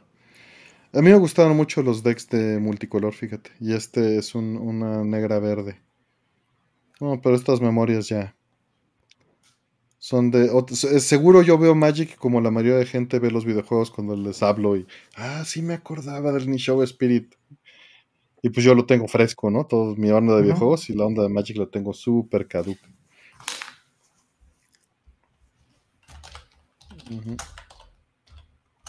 Dice, a mí también me gusta la velocidad, dice el boomer tóxico. Cuatro de pastor y una coca. ¿Qué me duran? Eh, sí, imagínate, estaba haciendo el cálculo. Eh, son casi 90 metros por segundo. Imagínate, era 320 kilómetros por hora. ¿No sales a carretera? Sí, sí salgo a carretera y respeto los límites de velocidad, Abelardo. Trato de no hacerlo, no me interesa mucho salir a carretera, pero sí, pero soy el viejito que respeta los límites de velocidad. Mm, lo cual no necesariamente es bueno, ¿no? Depende del escenario. Porque más bien la regla no escrita es que tienes que ir más o menos a la misma velocidad a la que van todos, porque eso es lo más seguro. Lo sé. Pero pues sí, o sea, el, asunto es que en México no se, por lo menos en México, en, la mayoría de las, de las, autopistas, no se forza tanto la, este, el límite de velocidad. ¿no? Sí, efectivamente es bueno el ritmo de los demás y lo entiendo y lo hago. Por eso no me gusta salir a carretera porque me siento presionado. Me siento como bailando el caballo dorado y presionado socialmente al ritmo de los demás. Cuando puedo manejar en carretera y no hacerlo, estoy muy contento. Si no, pues me siento nuevamente caballo dorado y paso. No me late ir presionado por la sociedad. Eh, esto es lo que me asusta de que en Alemania, en la autobahn, que van a más de 200 y nunca he manejado esa velocidad, entiendo. Y, a veces manejo más rápido en la Ciudad de México, nada que, que los límites de velocidad de la carretera. ¿no? O sea, me ha pasado lo noto, ¿no? Pero me siento en control, me siento más seguro porque tengo muchísima experiencia manejando en ciudad, ¿no? Claro. Sí, no. Simplemente, pues no, no me atrae la idea. Eh, sí, te vuelves parte de la corriente, efectivamente. Y en, ciudad me siento más tranquilo haciéndolo. Mm. Por eso menciono esto, ¿no? muchas veces voy más rápido en ciudad que en carretera, pero voy más tranquilo porque me siento en control, me siento en confianza. Eh, Edu Torres nos pregunta, ¿por qué el RetroTink al monitor le queda retención de imagen cuando pongo escalas y no con el Mister con esos filtros? ¿Qué sucede técnicamente? Pues dependerá de tu tele de entrada, no va a haber una explicación general de esto eh, y dependerá del algoritmo que utilice y del tipo de tecnología. ¿Por qué no con Mister con esos filtros? No lo sé, no lo sé. Eh, debe de ser simplemente un asunto de intensidad pero no es algo que te pueda responder sin saber exactamente y sin medir y sin probar. No tengo una respuesta de. Perdón. Y esto fue con un 99% de certeza.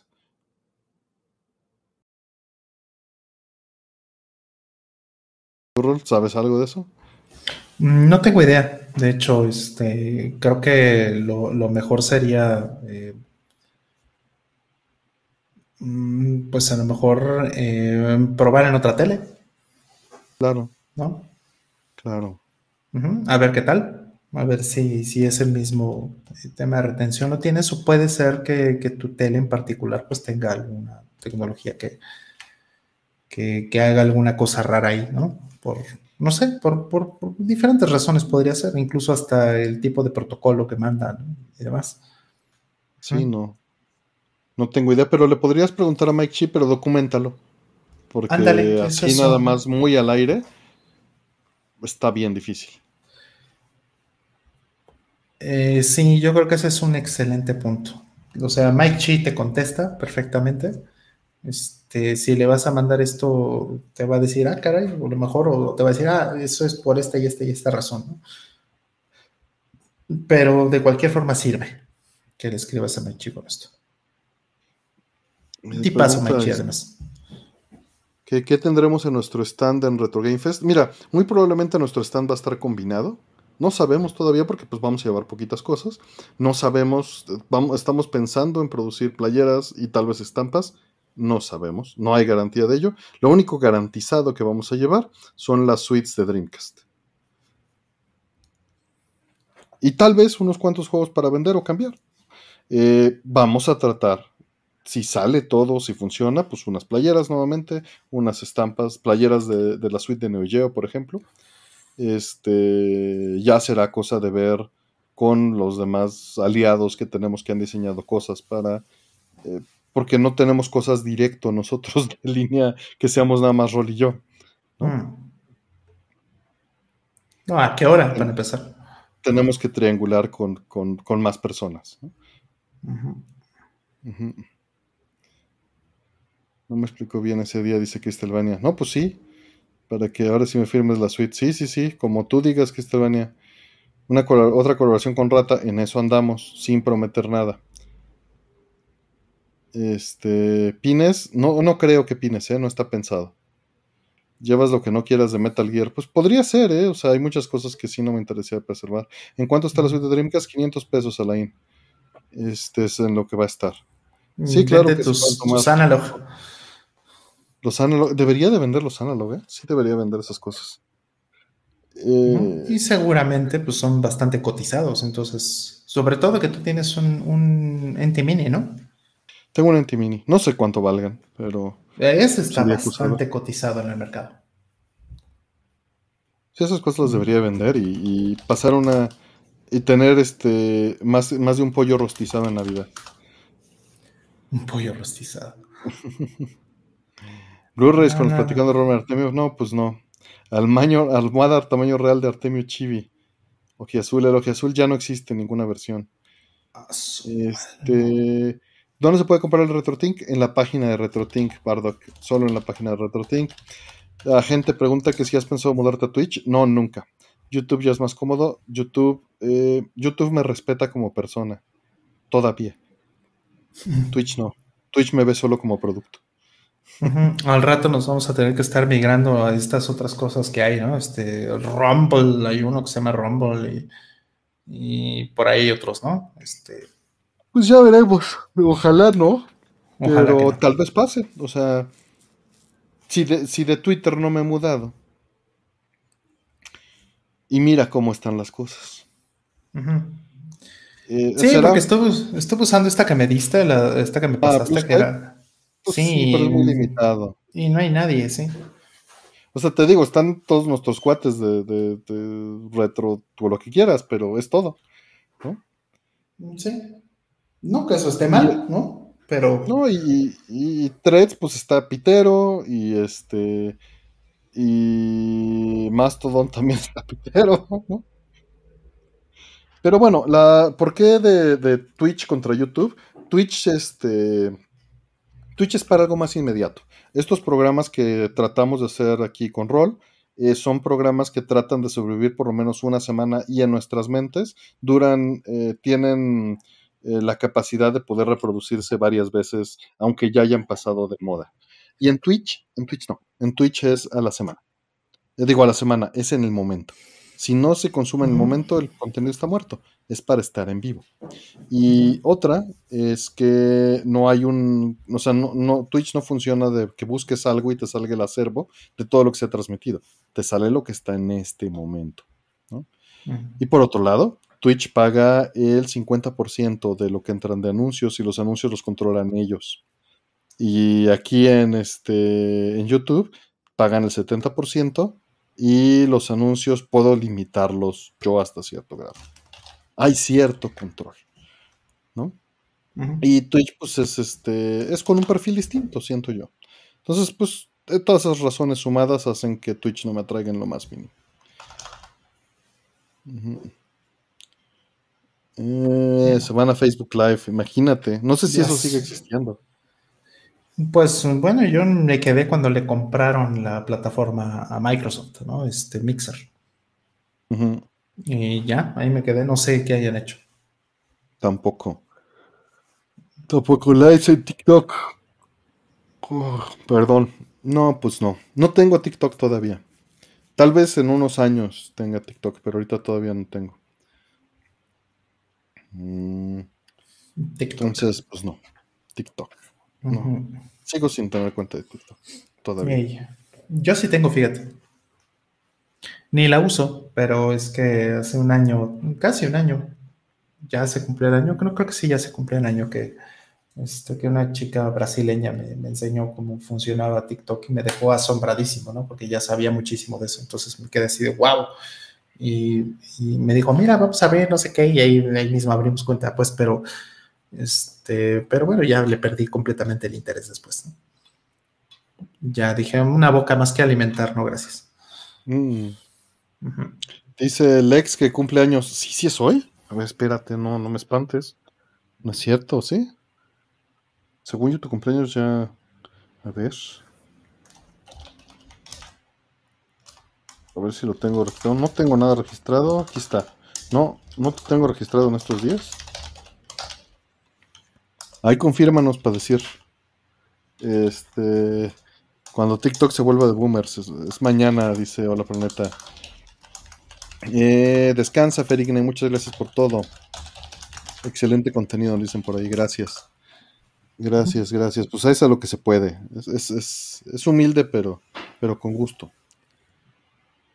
Eh, el 29. Pues el 29 hay que festejar aquí al, Alex. Dice Luis Cabra. Muchas gracias por el apoyo, Luis. Dice, si ven posible regresar o volver a un modelo de software local first con punto a punto y bajarnos de la nube, mira, me atrae la idea muchísimo. No veo que eso pueda suceder. Mm. No a gran escala. Mm, más o menos, sí. O sea, yo, yo diría que sí. Pero en, un porcentaje pequeño. O sea, Ahora la forma bonita de moda de decir esto que acabas de, describir en tu pregunta, ahora se, le llama edge, que es el filo de la red, ¿no? Básicamente. ¿Qué es el filo de la red? El límite entre la red de Internet y el mundo físico, Entonces, ¿qué cosas son edge? Pues todas las cosas que son forzosamente locales, como por ejemplo el procesamiento local de, cámaras de video, por ejemplo, de seguridad. Por poner un ejemplo muy sencillo. Sí, no te vas a llevar el procesamiento a la nube de esas cosas. Esas cosas las tienes que hacer en, en, sitio.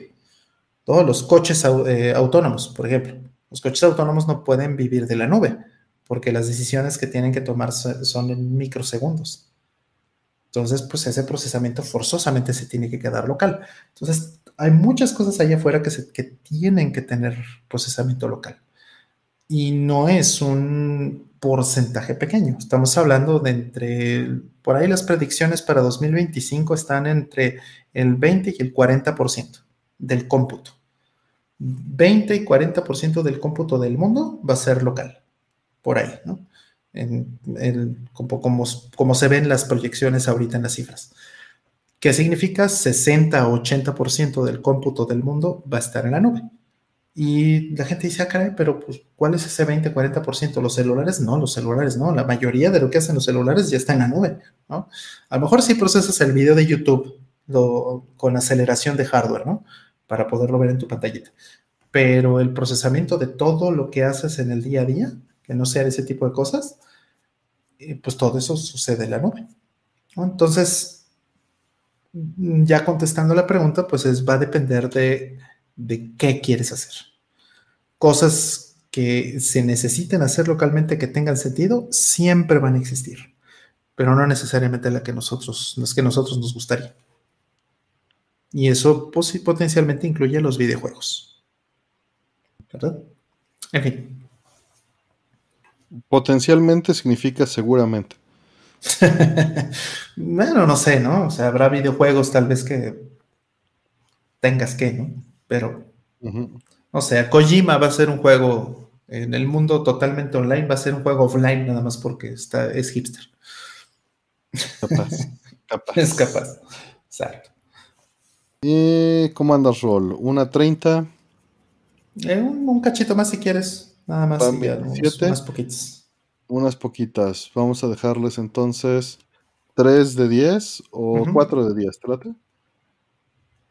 ¿O más? ¿5 de 15? 4 de 15 yo creo que está bien. ¿4 de 15? Va. 4 de 15 yo creo que está bien. Va. Entonces ya están abiertas 4 de 15, señores. Listo, muchas gracias. 10 de 12, dice Lex. No.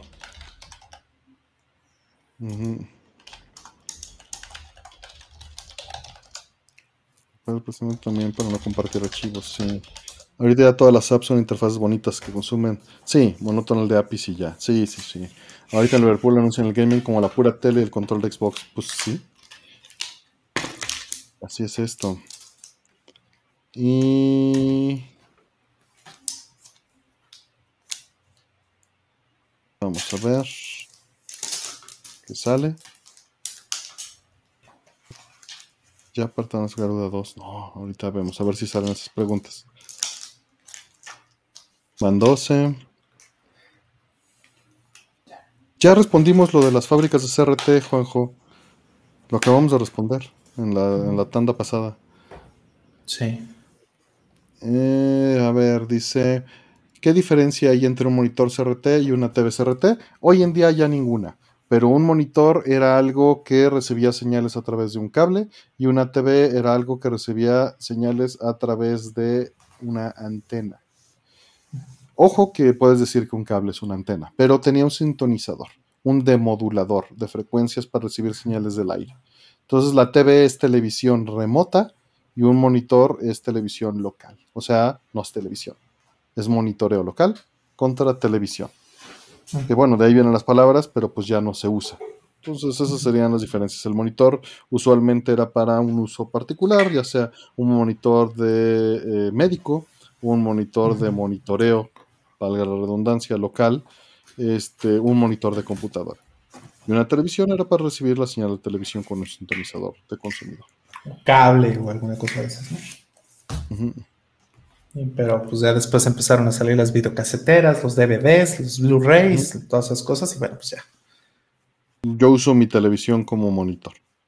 Exactamente. Hoy día sigue habiendo una distinción muy fuerte. Justo me preguntaba un, este, un conocido, me preguntaba eh, sobre cuáles son las, eh, o sea, qué tele, por ejemplo, se puede comprar hoy día Así lo preguntó, ¿no? ¿Qué televisión se puede comprar hoy día que no traiga todas estas pendejadas inteligentes? ¿No? que no sea smart. Descansa, Hewind. La respuesta es cómprate un monitor, básicamente.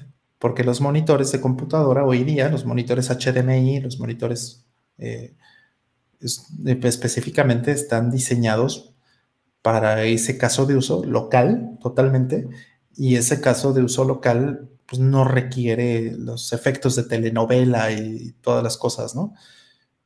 aplicaciones de YouTube y tanta madre y todas esas porquerías que les ponen a las teles de ahorita. Pero esos tienen que ser monitores y, y curiosamente son más caros, aunque tengan menos cosas.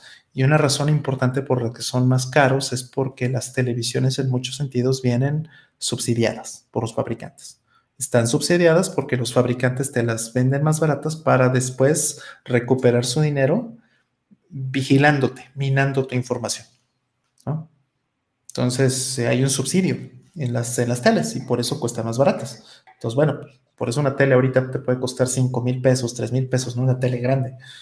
Entonces ya borro esa pregunta de las listas de preguntas que preguntan, ¿por qué hay teles que son 4, 4K y valen 5 y otras 20 mil? Acabas de responder otra de las preguntas que había. Claro, sí, digo, hay más razones que esa, pero, pero sí, en efecto, es uno de los, uno de los factores importantes. Están subsidiadas las teles.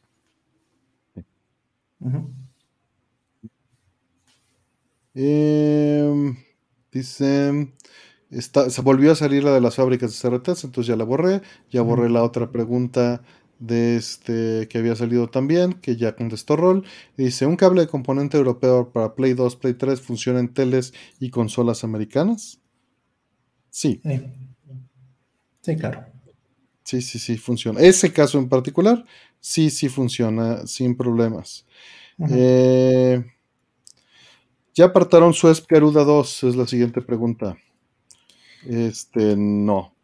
Es porque eh, eh, nada más hay en Switch, ¿verdad? Hasta ahorita. Sí, es por eso, por eso no lo aparté. Los de Switch suelo no comprarlo. Sí, yo prefiero ver si salen en PlayStation.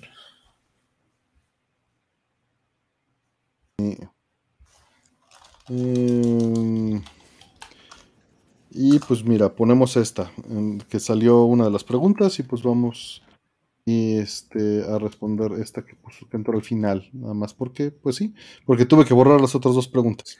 Dice, quiero comprarme un mini refri, frigobar para Gatorade, cervezas, etcétera, enseguida de mi escritorio. ¿Gastan mucha luz? Este, que, acuérdense que le decimos luz a la corriente eléctrica. Revisa las especificaciones. Las especificaciones te dicen cuántos kilowatts hora gasta en promedio al día. Ahora, dependerá de tu consumo. Si tomas mucho y tiene que enfriar mucho, va a gastar mucho. Si dejas la puerta abierta, si le, si le metes mucha carga, si estás modificando la carga de masa interna, va a gastar más. Si se mantiene muy estable, no va a gastar casi nada. Mm. Pero pues va a depender en particular de lo que diga el, el aparato en sus especificaciones. Sí, usualmente consumen 250, 300, por ahí, watts. Y no están prendidos todo el tiempo. O sea, ese es un punto muy importante. Pues consumen 300 watts, pero eso no se traduce a 300 watts hora por 24 horas, ¿no? No. O sea, tendrías que ver cuánto tiempo está prendido. y vamos a pues, buscar uno. Frigobar, Costco, así. Y te podemos decir, porque pues me estás diciendo qué significa ¿Y qué sería alto? Pues depende del consumo en tu casa. ¿Qué sería alto? Este, vamos a ver las especificaciones. Teca, refrigerador, frigobar, que esta marca en mi vida la había visto. Pero dice 220 kilowatts por año. Mm. Potencia nominal, 0.85 amperes.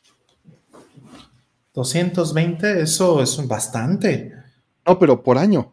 Por eso, pero dos es bastante por año significa que, o sea, divide eso entre 365 y pues sí es menos de un, de un, este, un kilowatt diario, ¿no? Bastante menos, pero, pero yo me imaginaba que sería mucho menos que eso. Es como medio, ¿no? Más o menos medio kilowatt al día.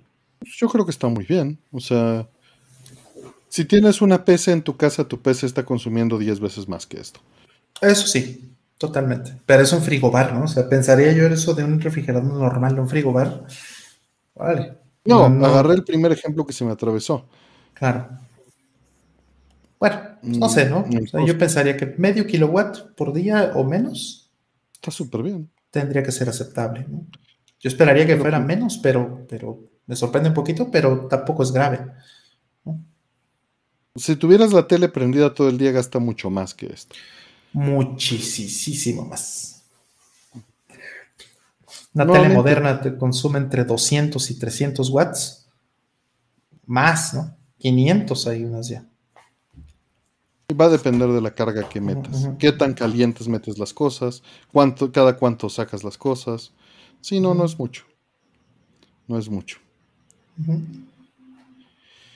Y pues aquí Cristelvania nos puso un comentario. Dice Cristelvania, viendo el eclipse se me ocurrió un chiste menso. ¿Por qué Artemio no quiso ver el eclipse? Porque tenía 30.000 frames de lag.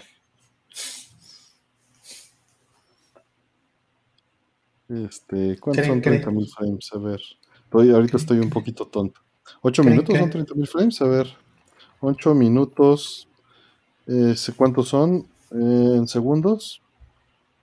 Son 480 y 480 por este, 60 son 28.800. Bien. Bien, bien, bien. 820 pues ya está. Si son 820, ahí está.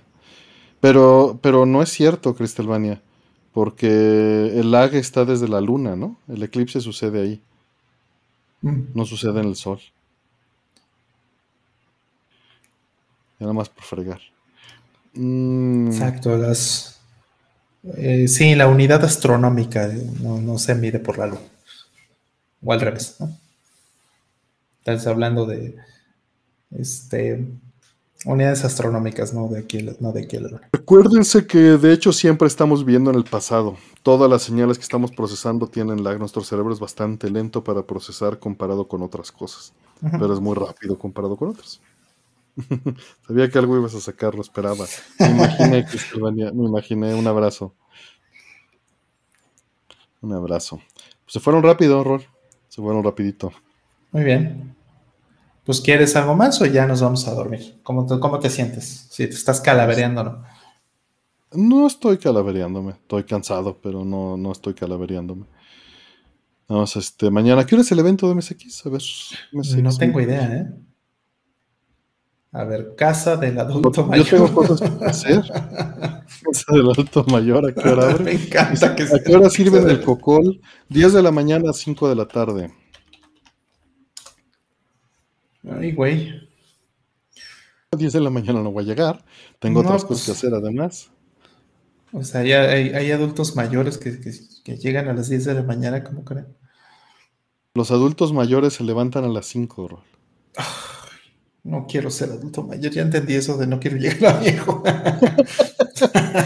se, levantan a las 5 y se duermen a las 8, cabrón. No, no te pases. Eh. Espérate tantito.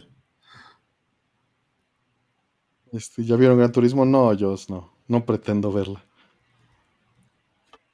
ya te ves este. cansado. Desde hace, desde hace como 15 años, Michelle. Ojalá que sí den cocoles, dice Retumón. Dale un cocolito. Unas doraditas de coyol. Ándale. Discúlpenme, millennials, ahora lo entiendo todo. Sí. Eh, reto que encuentre una tele moderna que gaste 500 watts. No, bueno, 500 no. Roll dijo 200. Mm, sí, no, 500. Reto, que encuentres un CRT que gaste más de 120. No, 500 en un refrigerador sí se me hace excesivo. en un frigobar. ¿Te lo creo no, un no, refrigerador? Aguantan otro par de horas, no tengo sueño. Vete a dormir, Lex. Ya te tienes que cuidar, cabrón, hijo de ti. Sí, por cual. Ya estás grande, güey. Ya. Ya estás, ya estás viernes. Ya, ya estás viernes a dormir. Cuídate, cabrón. Cuídate. Acuérdense, este, ya están los boletos de Retro Game Fest. Mañana es el MSX Meet. Si tienen ideas, por favor, déjenlas en los comentarios de qué tipo de plática podemos dar. porque nosotros no tenemos idea. Este, para Retro porque tenemos que apartar una sala si es que eso va a suceder. Y si nos ganan, pues nos ganan y ya no vamos a hacer nada. También si tienen ideas de la mercancía, pues díganos. Este, de momento, pues nuevamente solo pensamos llevar unas cuantas playeras. Este, ya detallaremos y les haremos una encuesta para saber de qué tallas y cantidades, porque la verdad es que sabemos que pues, no se mueve mucho y, pues quedarnos con todo el material no está bien. Este, sí, está buscando el Alzheimer el ex, le tiene que bajar de lanza. Gracias, Cristelvania. Pues mira, vamos a ver qué hacemos. Vamos a ver qué hacemos. Ya, ya, este, ya tengo unos diseños por ahí que, que Rata nos mandó a Jersey a mí de la suite. Va a estar la dona de la suite, la que tiene ahí rol ahí atrás. Esa dona en una edición, en un diseño especial. Este va a estar en este en playera. Y playeras de Rulman Artemio, pues eso tenemos que ver. Hay que decidir modelos y cuáles, y eso lo tengo que ver con Rol y con Rata. Pero con Hertz ya tenemos definidos unos diseños. Es ese diseño. Este. pero más, o sea, no va a ser full color. El diseño que hizo Rata está padre. Mm. Este es con colores reducidos, ¿no? ¿Qué recomienda para jugar juegos de MSX considerando que es difícil conseguir hardware original? Ah, emuladores, pues la verdad es que no hay mucho más que decirte. Pues si no vas a usar este, si no existe la de One Chip MSX que es en FPGA también. Sí, con tantas portadas de show podrían escoger diseños variados. Sí, doctor Mike, pero no tenemos dinero para hacer eso. Imagínate, o sea, tienes que mandar a hacer, no sé, 50 playeras de un diseño para que te salga más o menos el negocio. Y tenemos portadas variadas y escogemos diseños variados en tallas variadas. ¿Con qué dinero, men? Apenas vamos a mm. llevar 20 o 30 y con, y con esfuerzos. ¿Con qué ojos dicen? Sí, no, no. No tenemos. Las de BMW, eso es de Ferigne. Eso es de Ferigne. Eso tendría, que, tendría que verse con Ferigne. Eh, chequen esa geometría. Exacto. Eh, ¿Esas playas de Dona solo estarán disponibles en el evento? Sí, de momento, Ricardo Quevedo. Tenemos que ver, a ver qué pasa. Mi corazón provisional sufre. Tenemos que ver. Mira, o sea, si llevamos, no creo que se haga. Agoten las playeras, es muy difícil moverlas. Pero son las cosas que podemos llevar. Y pues bueno, así están las cosas. Ojalá se pueda colar una de Alter Beast, pues no, no hasta el momento. No creo que eso pase. Doctor, no creo que sea lo más popular. Mm, ¿Con qué ojo dijo el cielo? El ciego, exacto, McBeard, exacto. No me importaría si es doble XL y me queda de camisón, dice Ricardo. Eh, sí, no, un, los hemos tallado un y gordo. Sí, pues no sabemos qué va a pasar. Dice Pepe Salud que es donna, sí, no dona, sí. Donna. Eh, con Exosapiens haciendo críticas sobre el sionismo. Luego los veo, oigo, gracias. Gracias a ti, Alejandro, cuídate. Con queso las enchiladas. No, pues no hay para eso. No hay para eso. Pero bueno. Pues ahora sí nos retiramos. El que mucho se despide. Exacto. yo, eh, siempre que dicen el nombre de Donna me recuerdo la canción de, de este Joan Baez, que hacen referencia en Ghost in the Shell. Mm. Mm, dona, dona, dona, dona. Esa.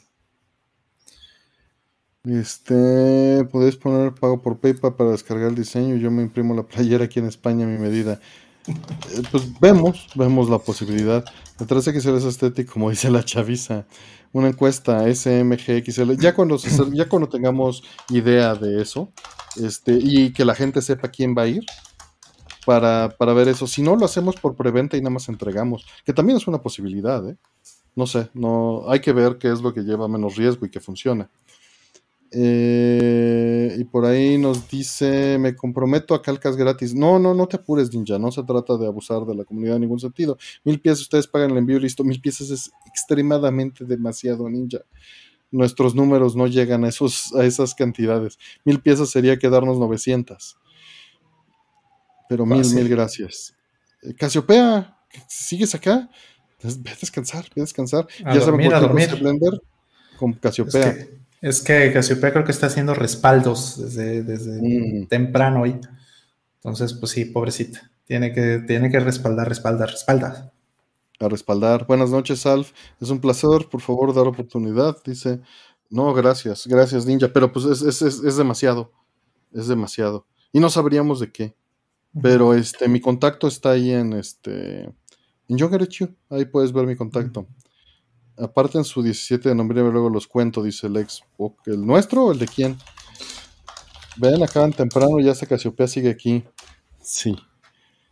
Eh, sí, él debe ser la media. A los chichones les queda justo y a los flacos a este, a este, a este eh, pues ahí nos vemos mañana en la casa de los abuelitos, dice Jack Solidus.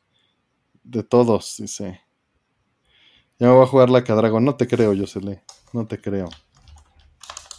Pues bueno, vámonos. Muchas gracias, Rol. Muchas gracias, Casiopea, Aldo, a Alex, a todos ustedes, este Retumón, eh, Yosele, Casiopea, como dije, Alejandro, Dante Contreras, Hola Planeta, Iker DC, este, Mr. Tryer, eh, Tino Corona, De Cro, eh, Zeroan, Kishinasura, eh, Ninja, gracias, Jack Solidus, mm. Ricardo Quevedo, muchas gracias a todos, Osvaldo Manríquez, buenas noches, Ed, Alfredo Guerrero, este, Allison, que andaba por aquí hace rato, eh, el Honcho, Edu Torres, Luis Cabra, Castelvania, Maximiliano Rivera, Shura 46, Valmori, el Kernel, Abelardo, este, el buen doctor Mike, mil gracias a todos, cuídense, eh, vayan allá a ver a Castelvania también y que estén muy bien, Nicole Cat, bye bye, gracias Rol, gracias por la producción, gracias por el talento y producción. el talento, el talento. Sí. Pues cuídense mucho, jueguen Gradius. Bye. Bye, ya vayan a dormir. Gracias. Bye.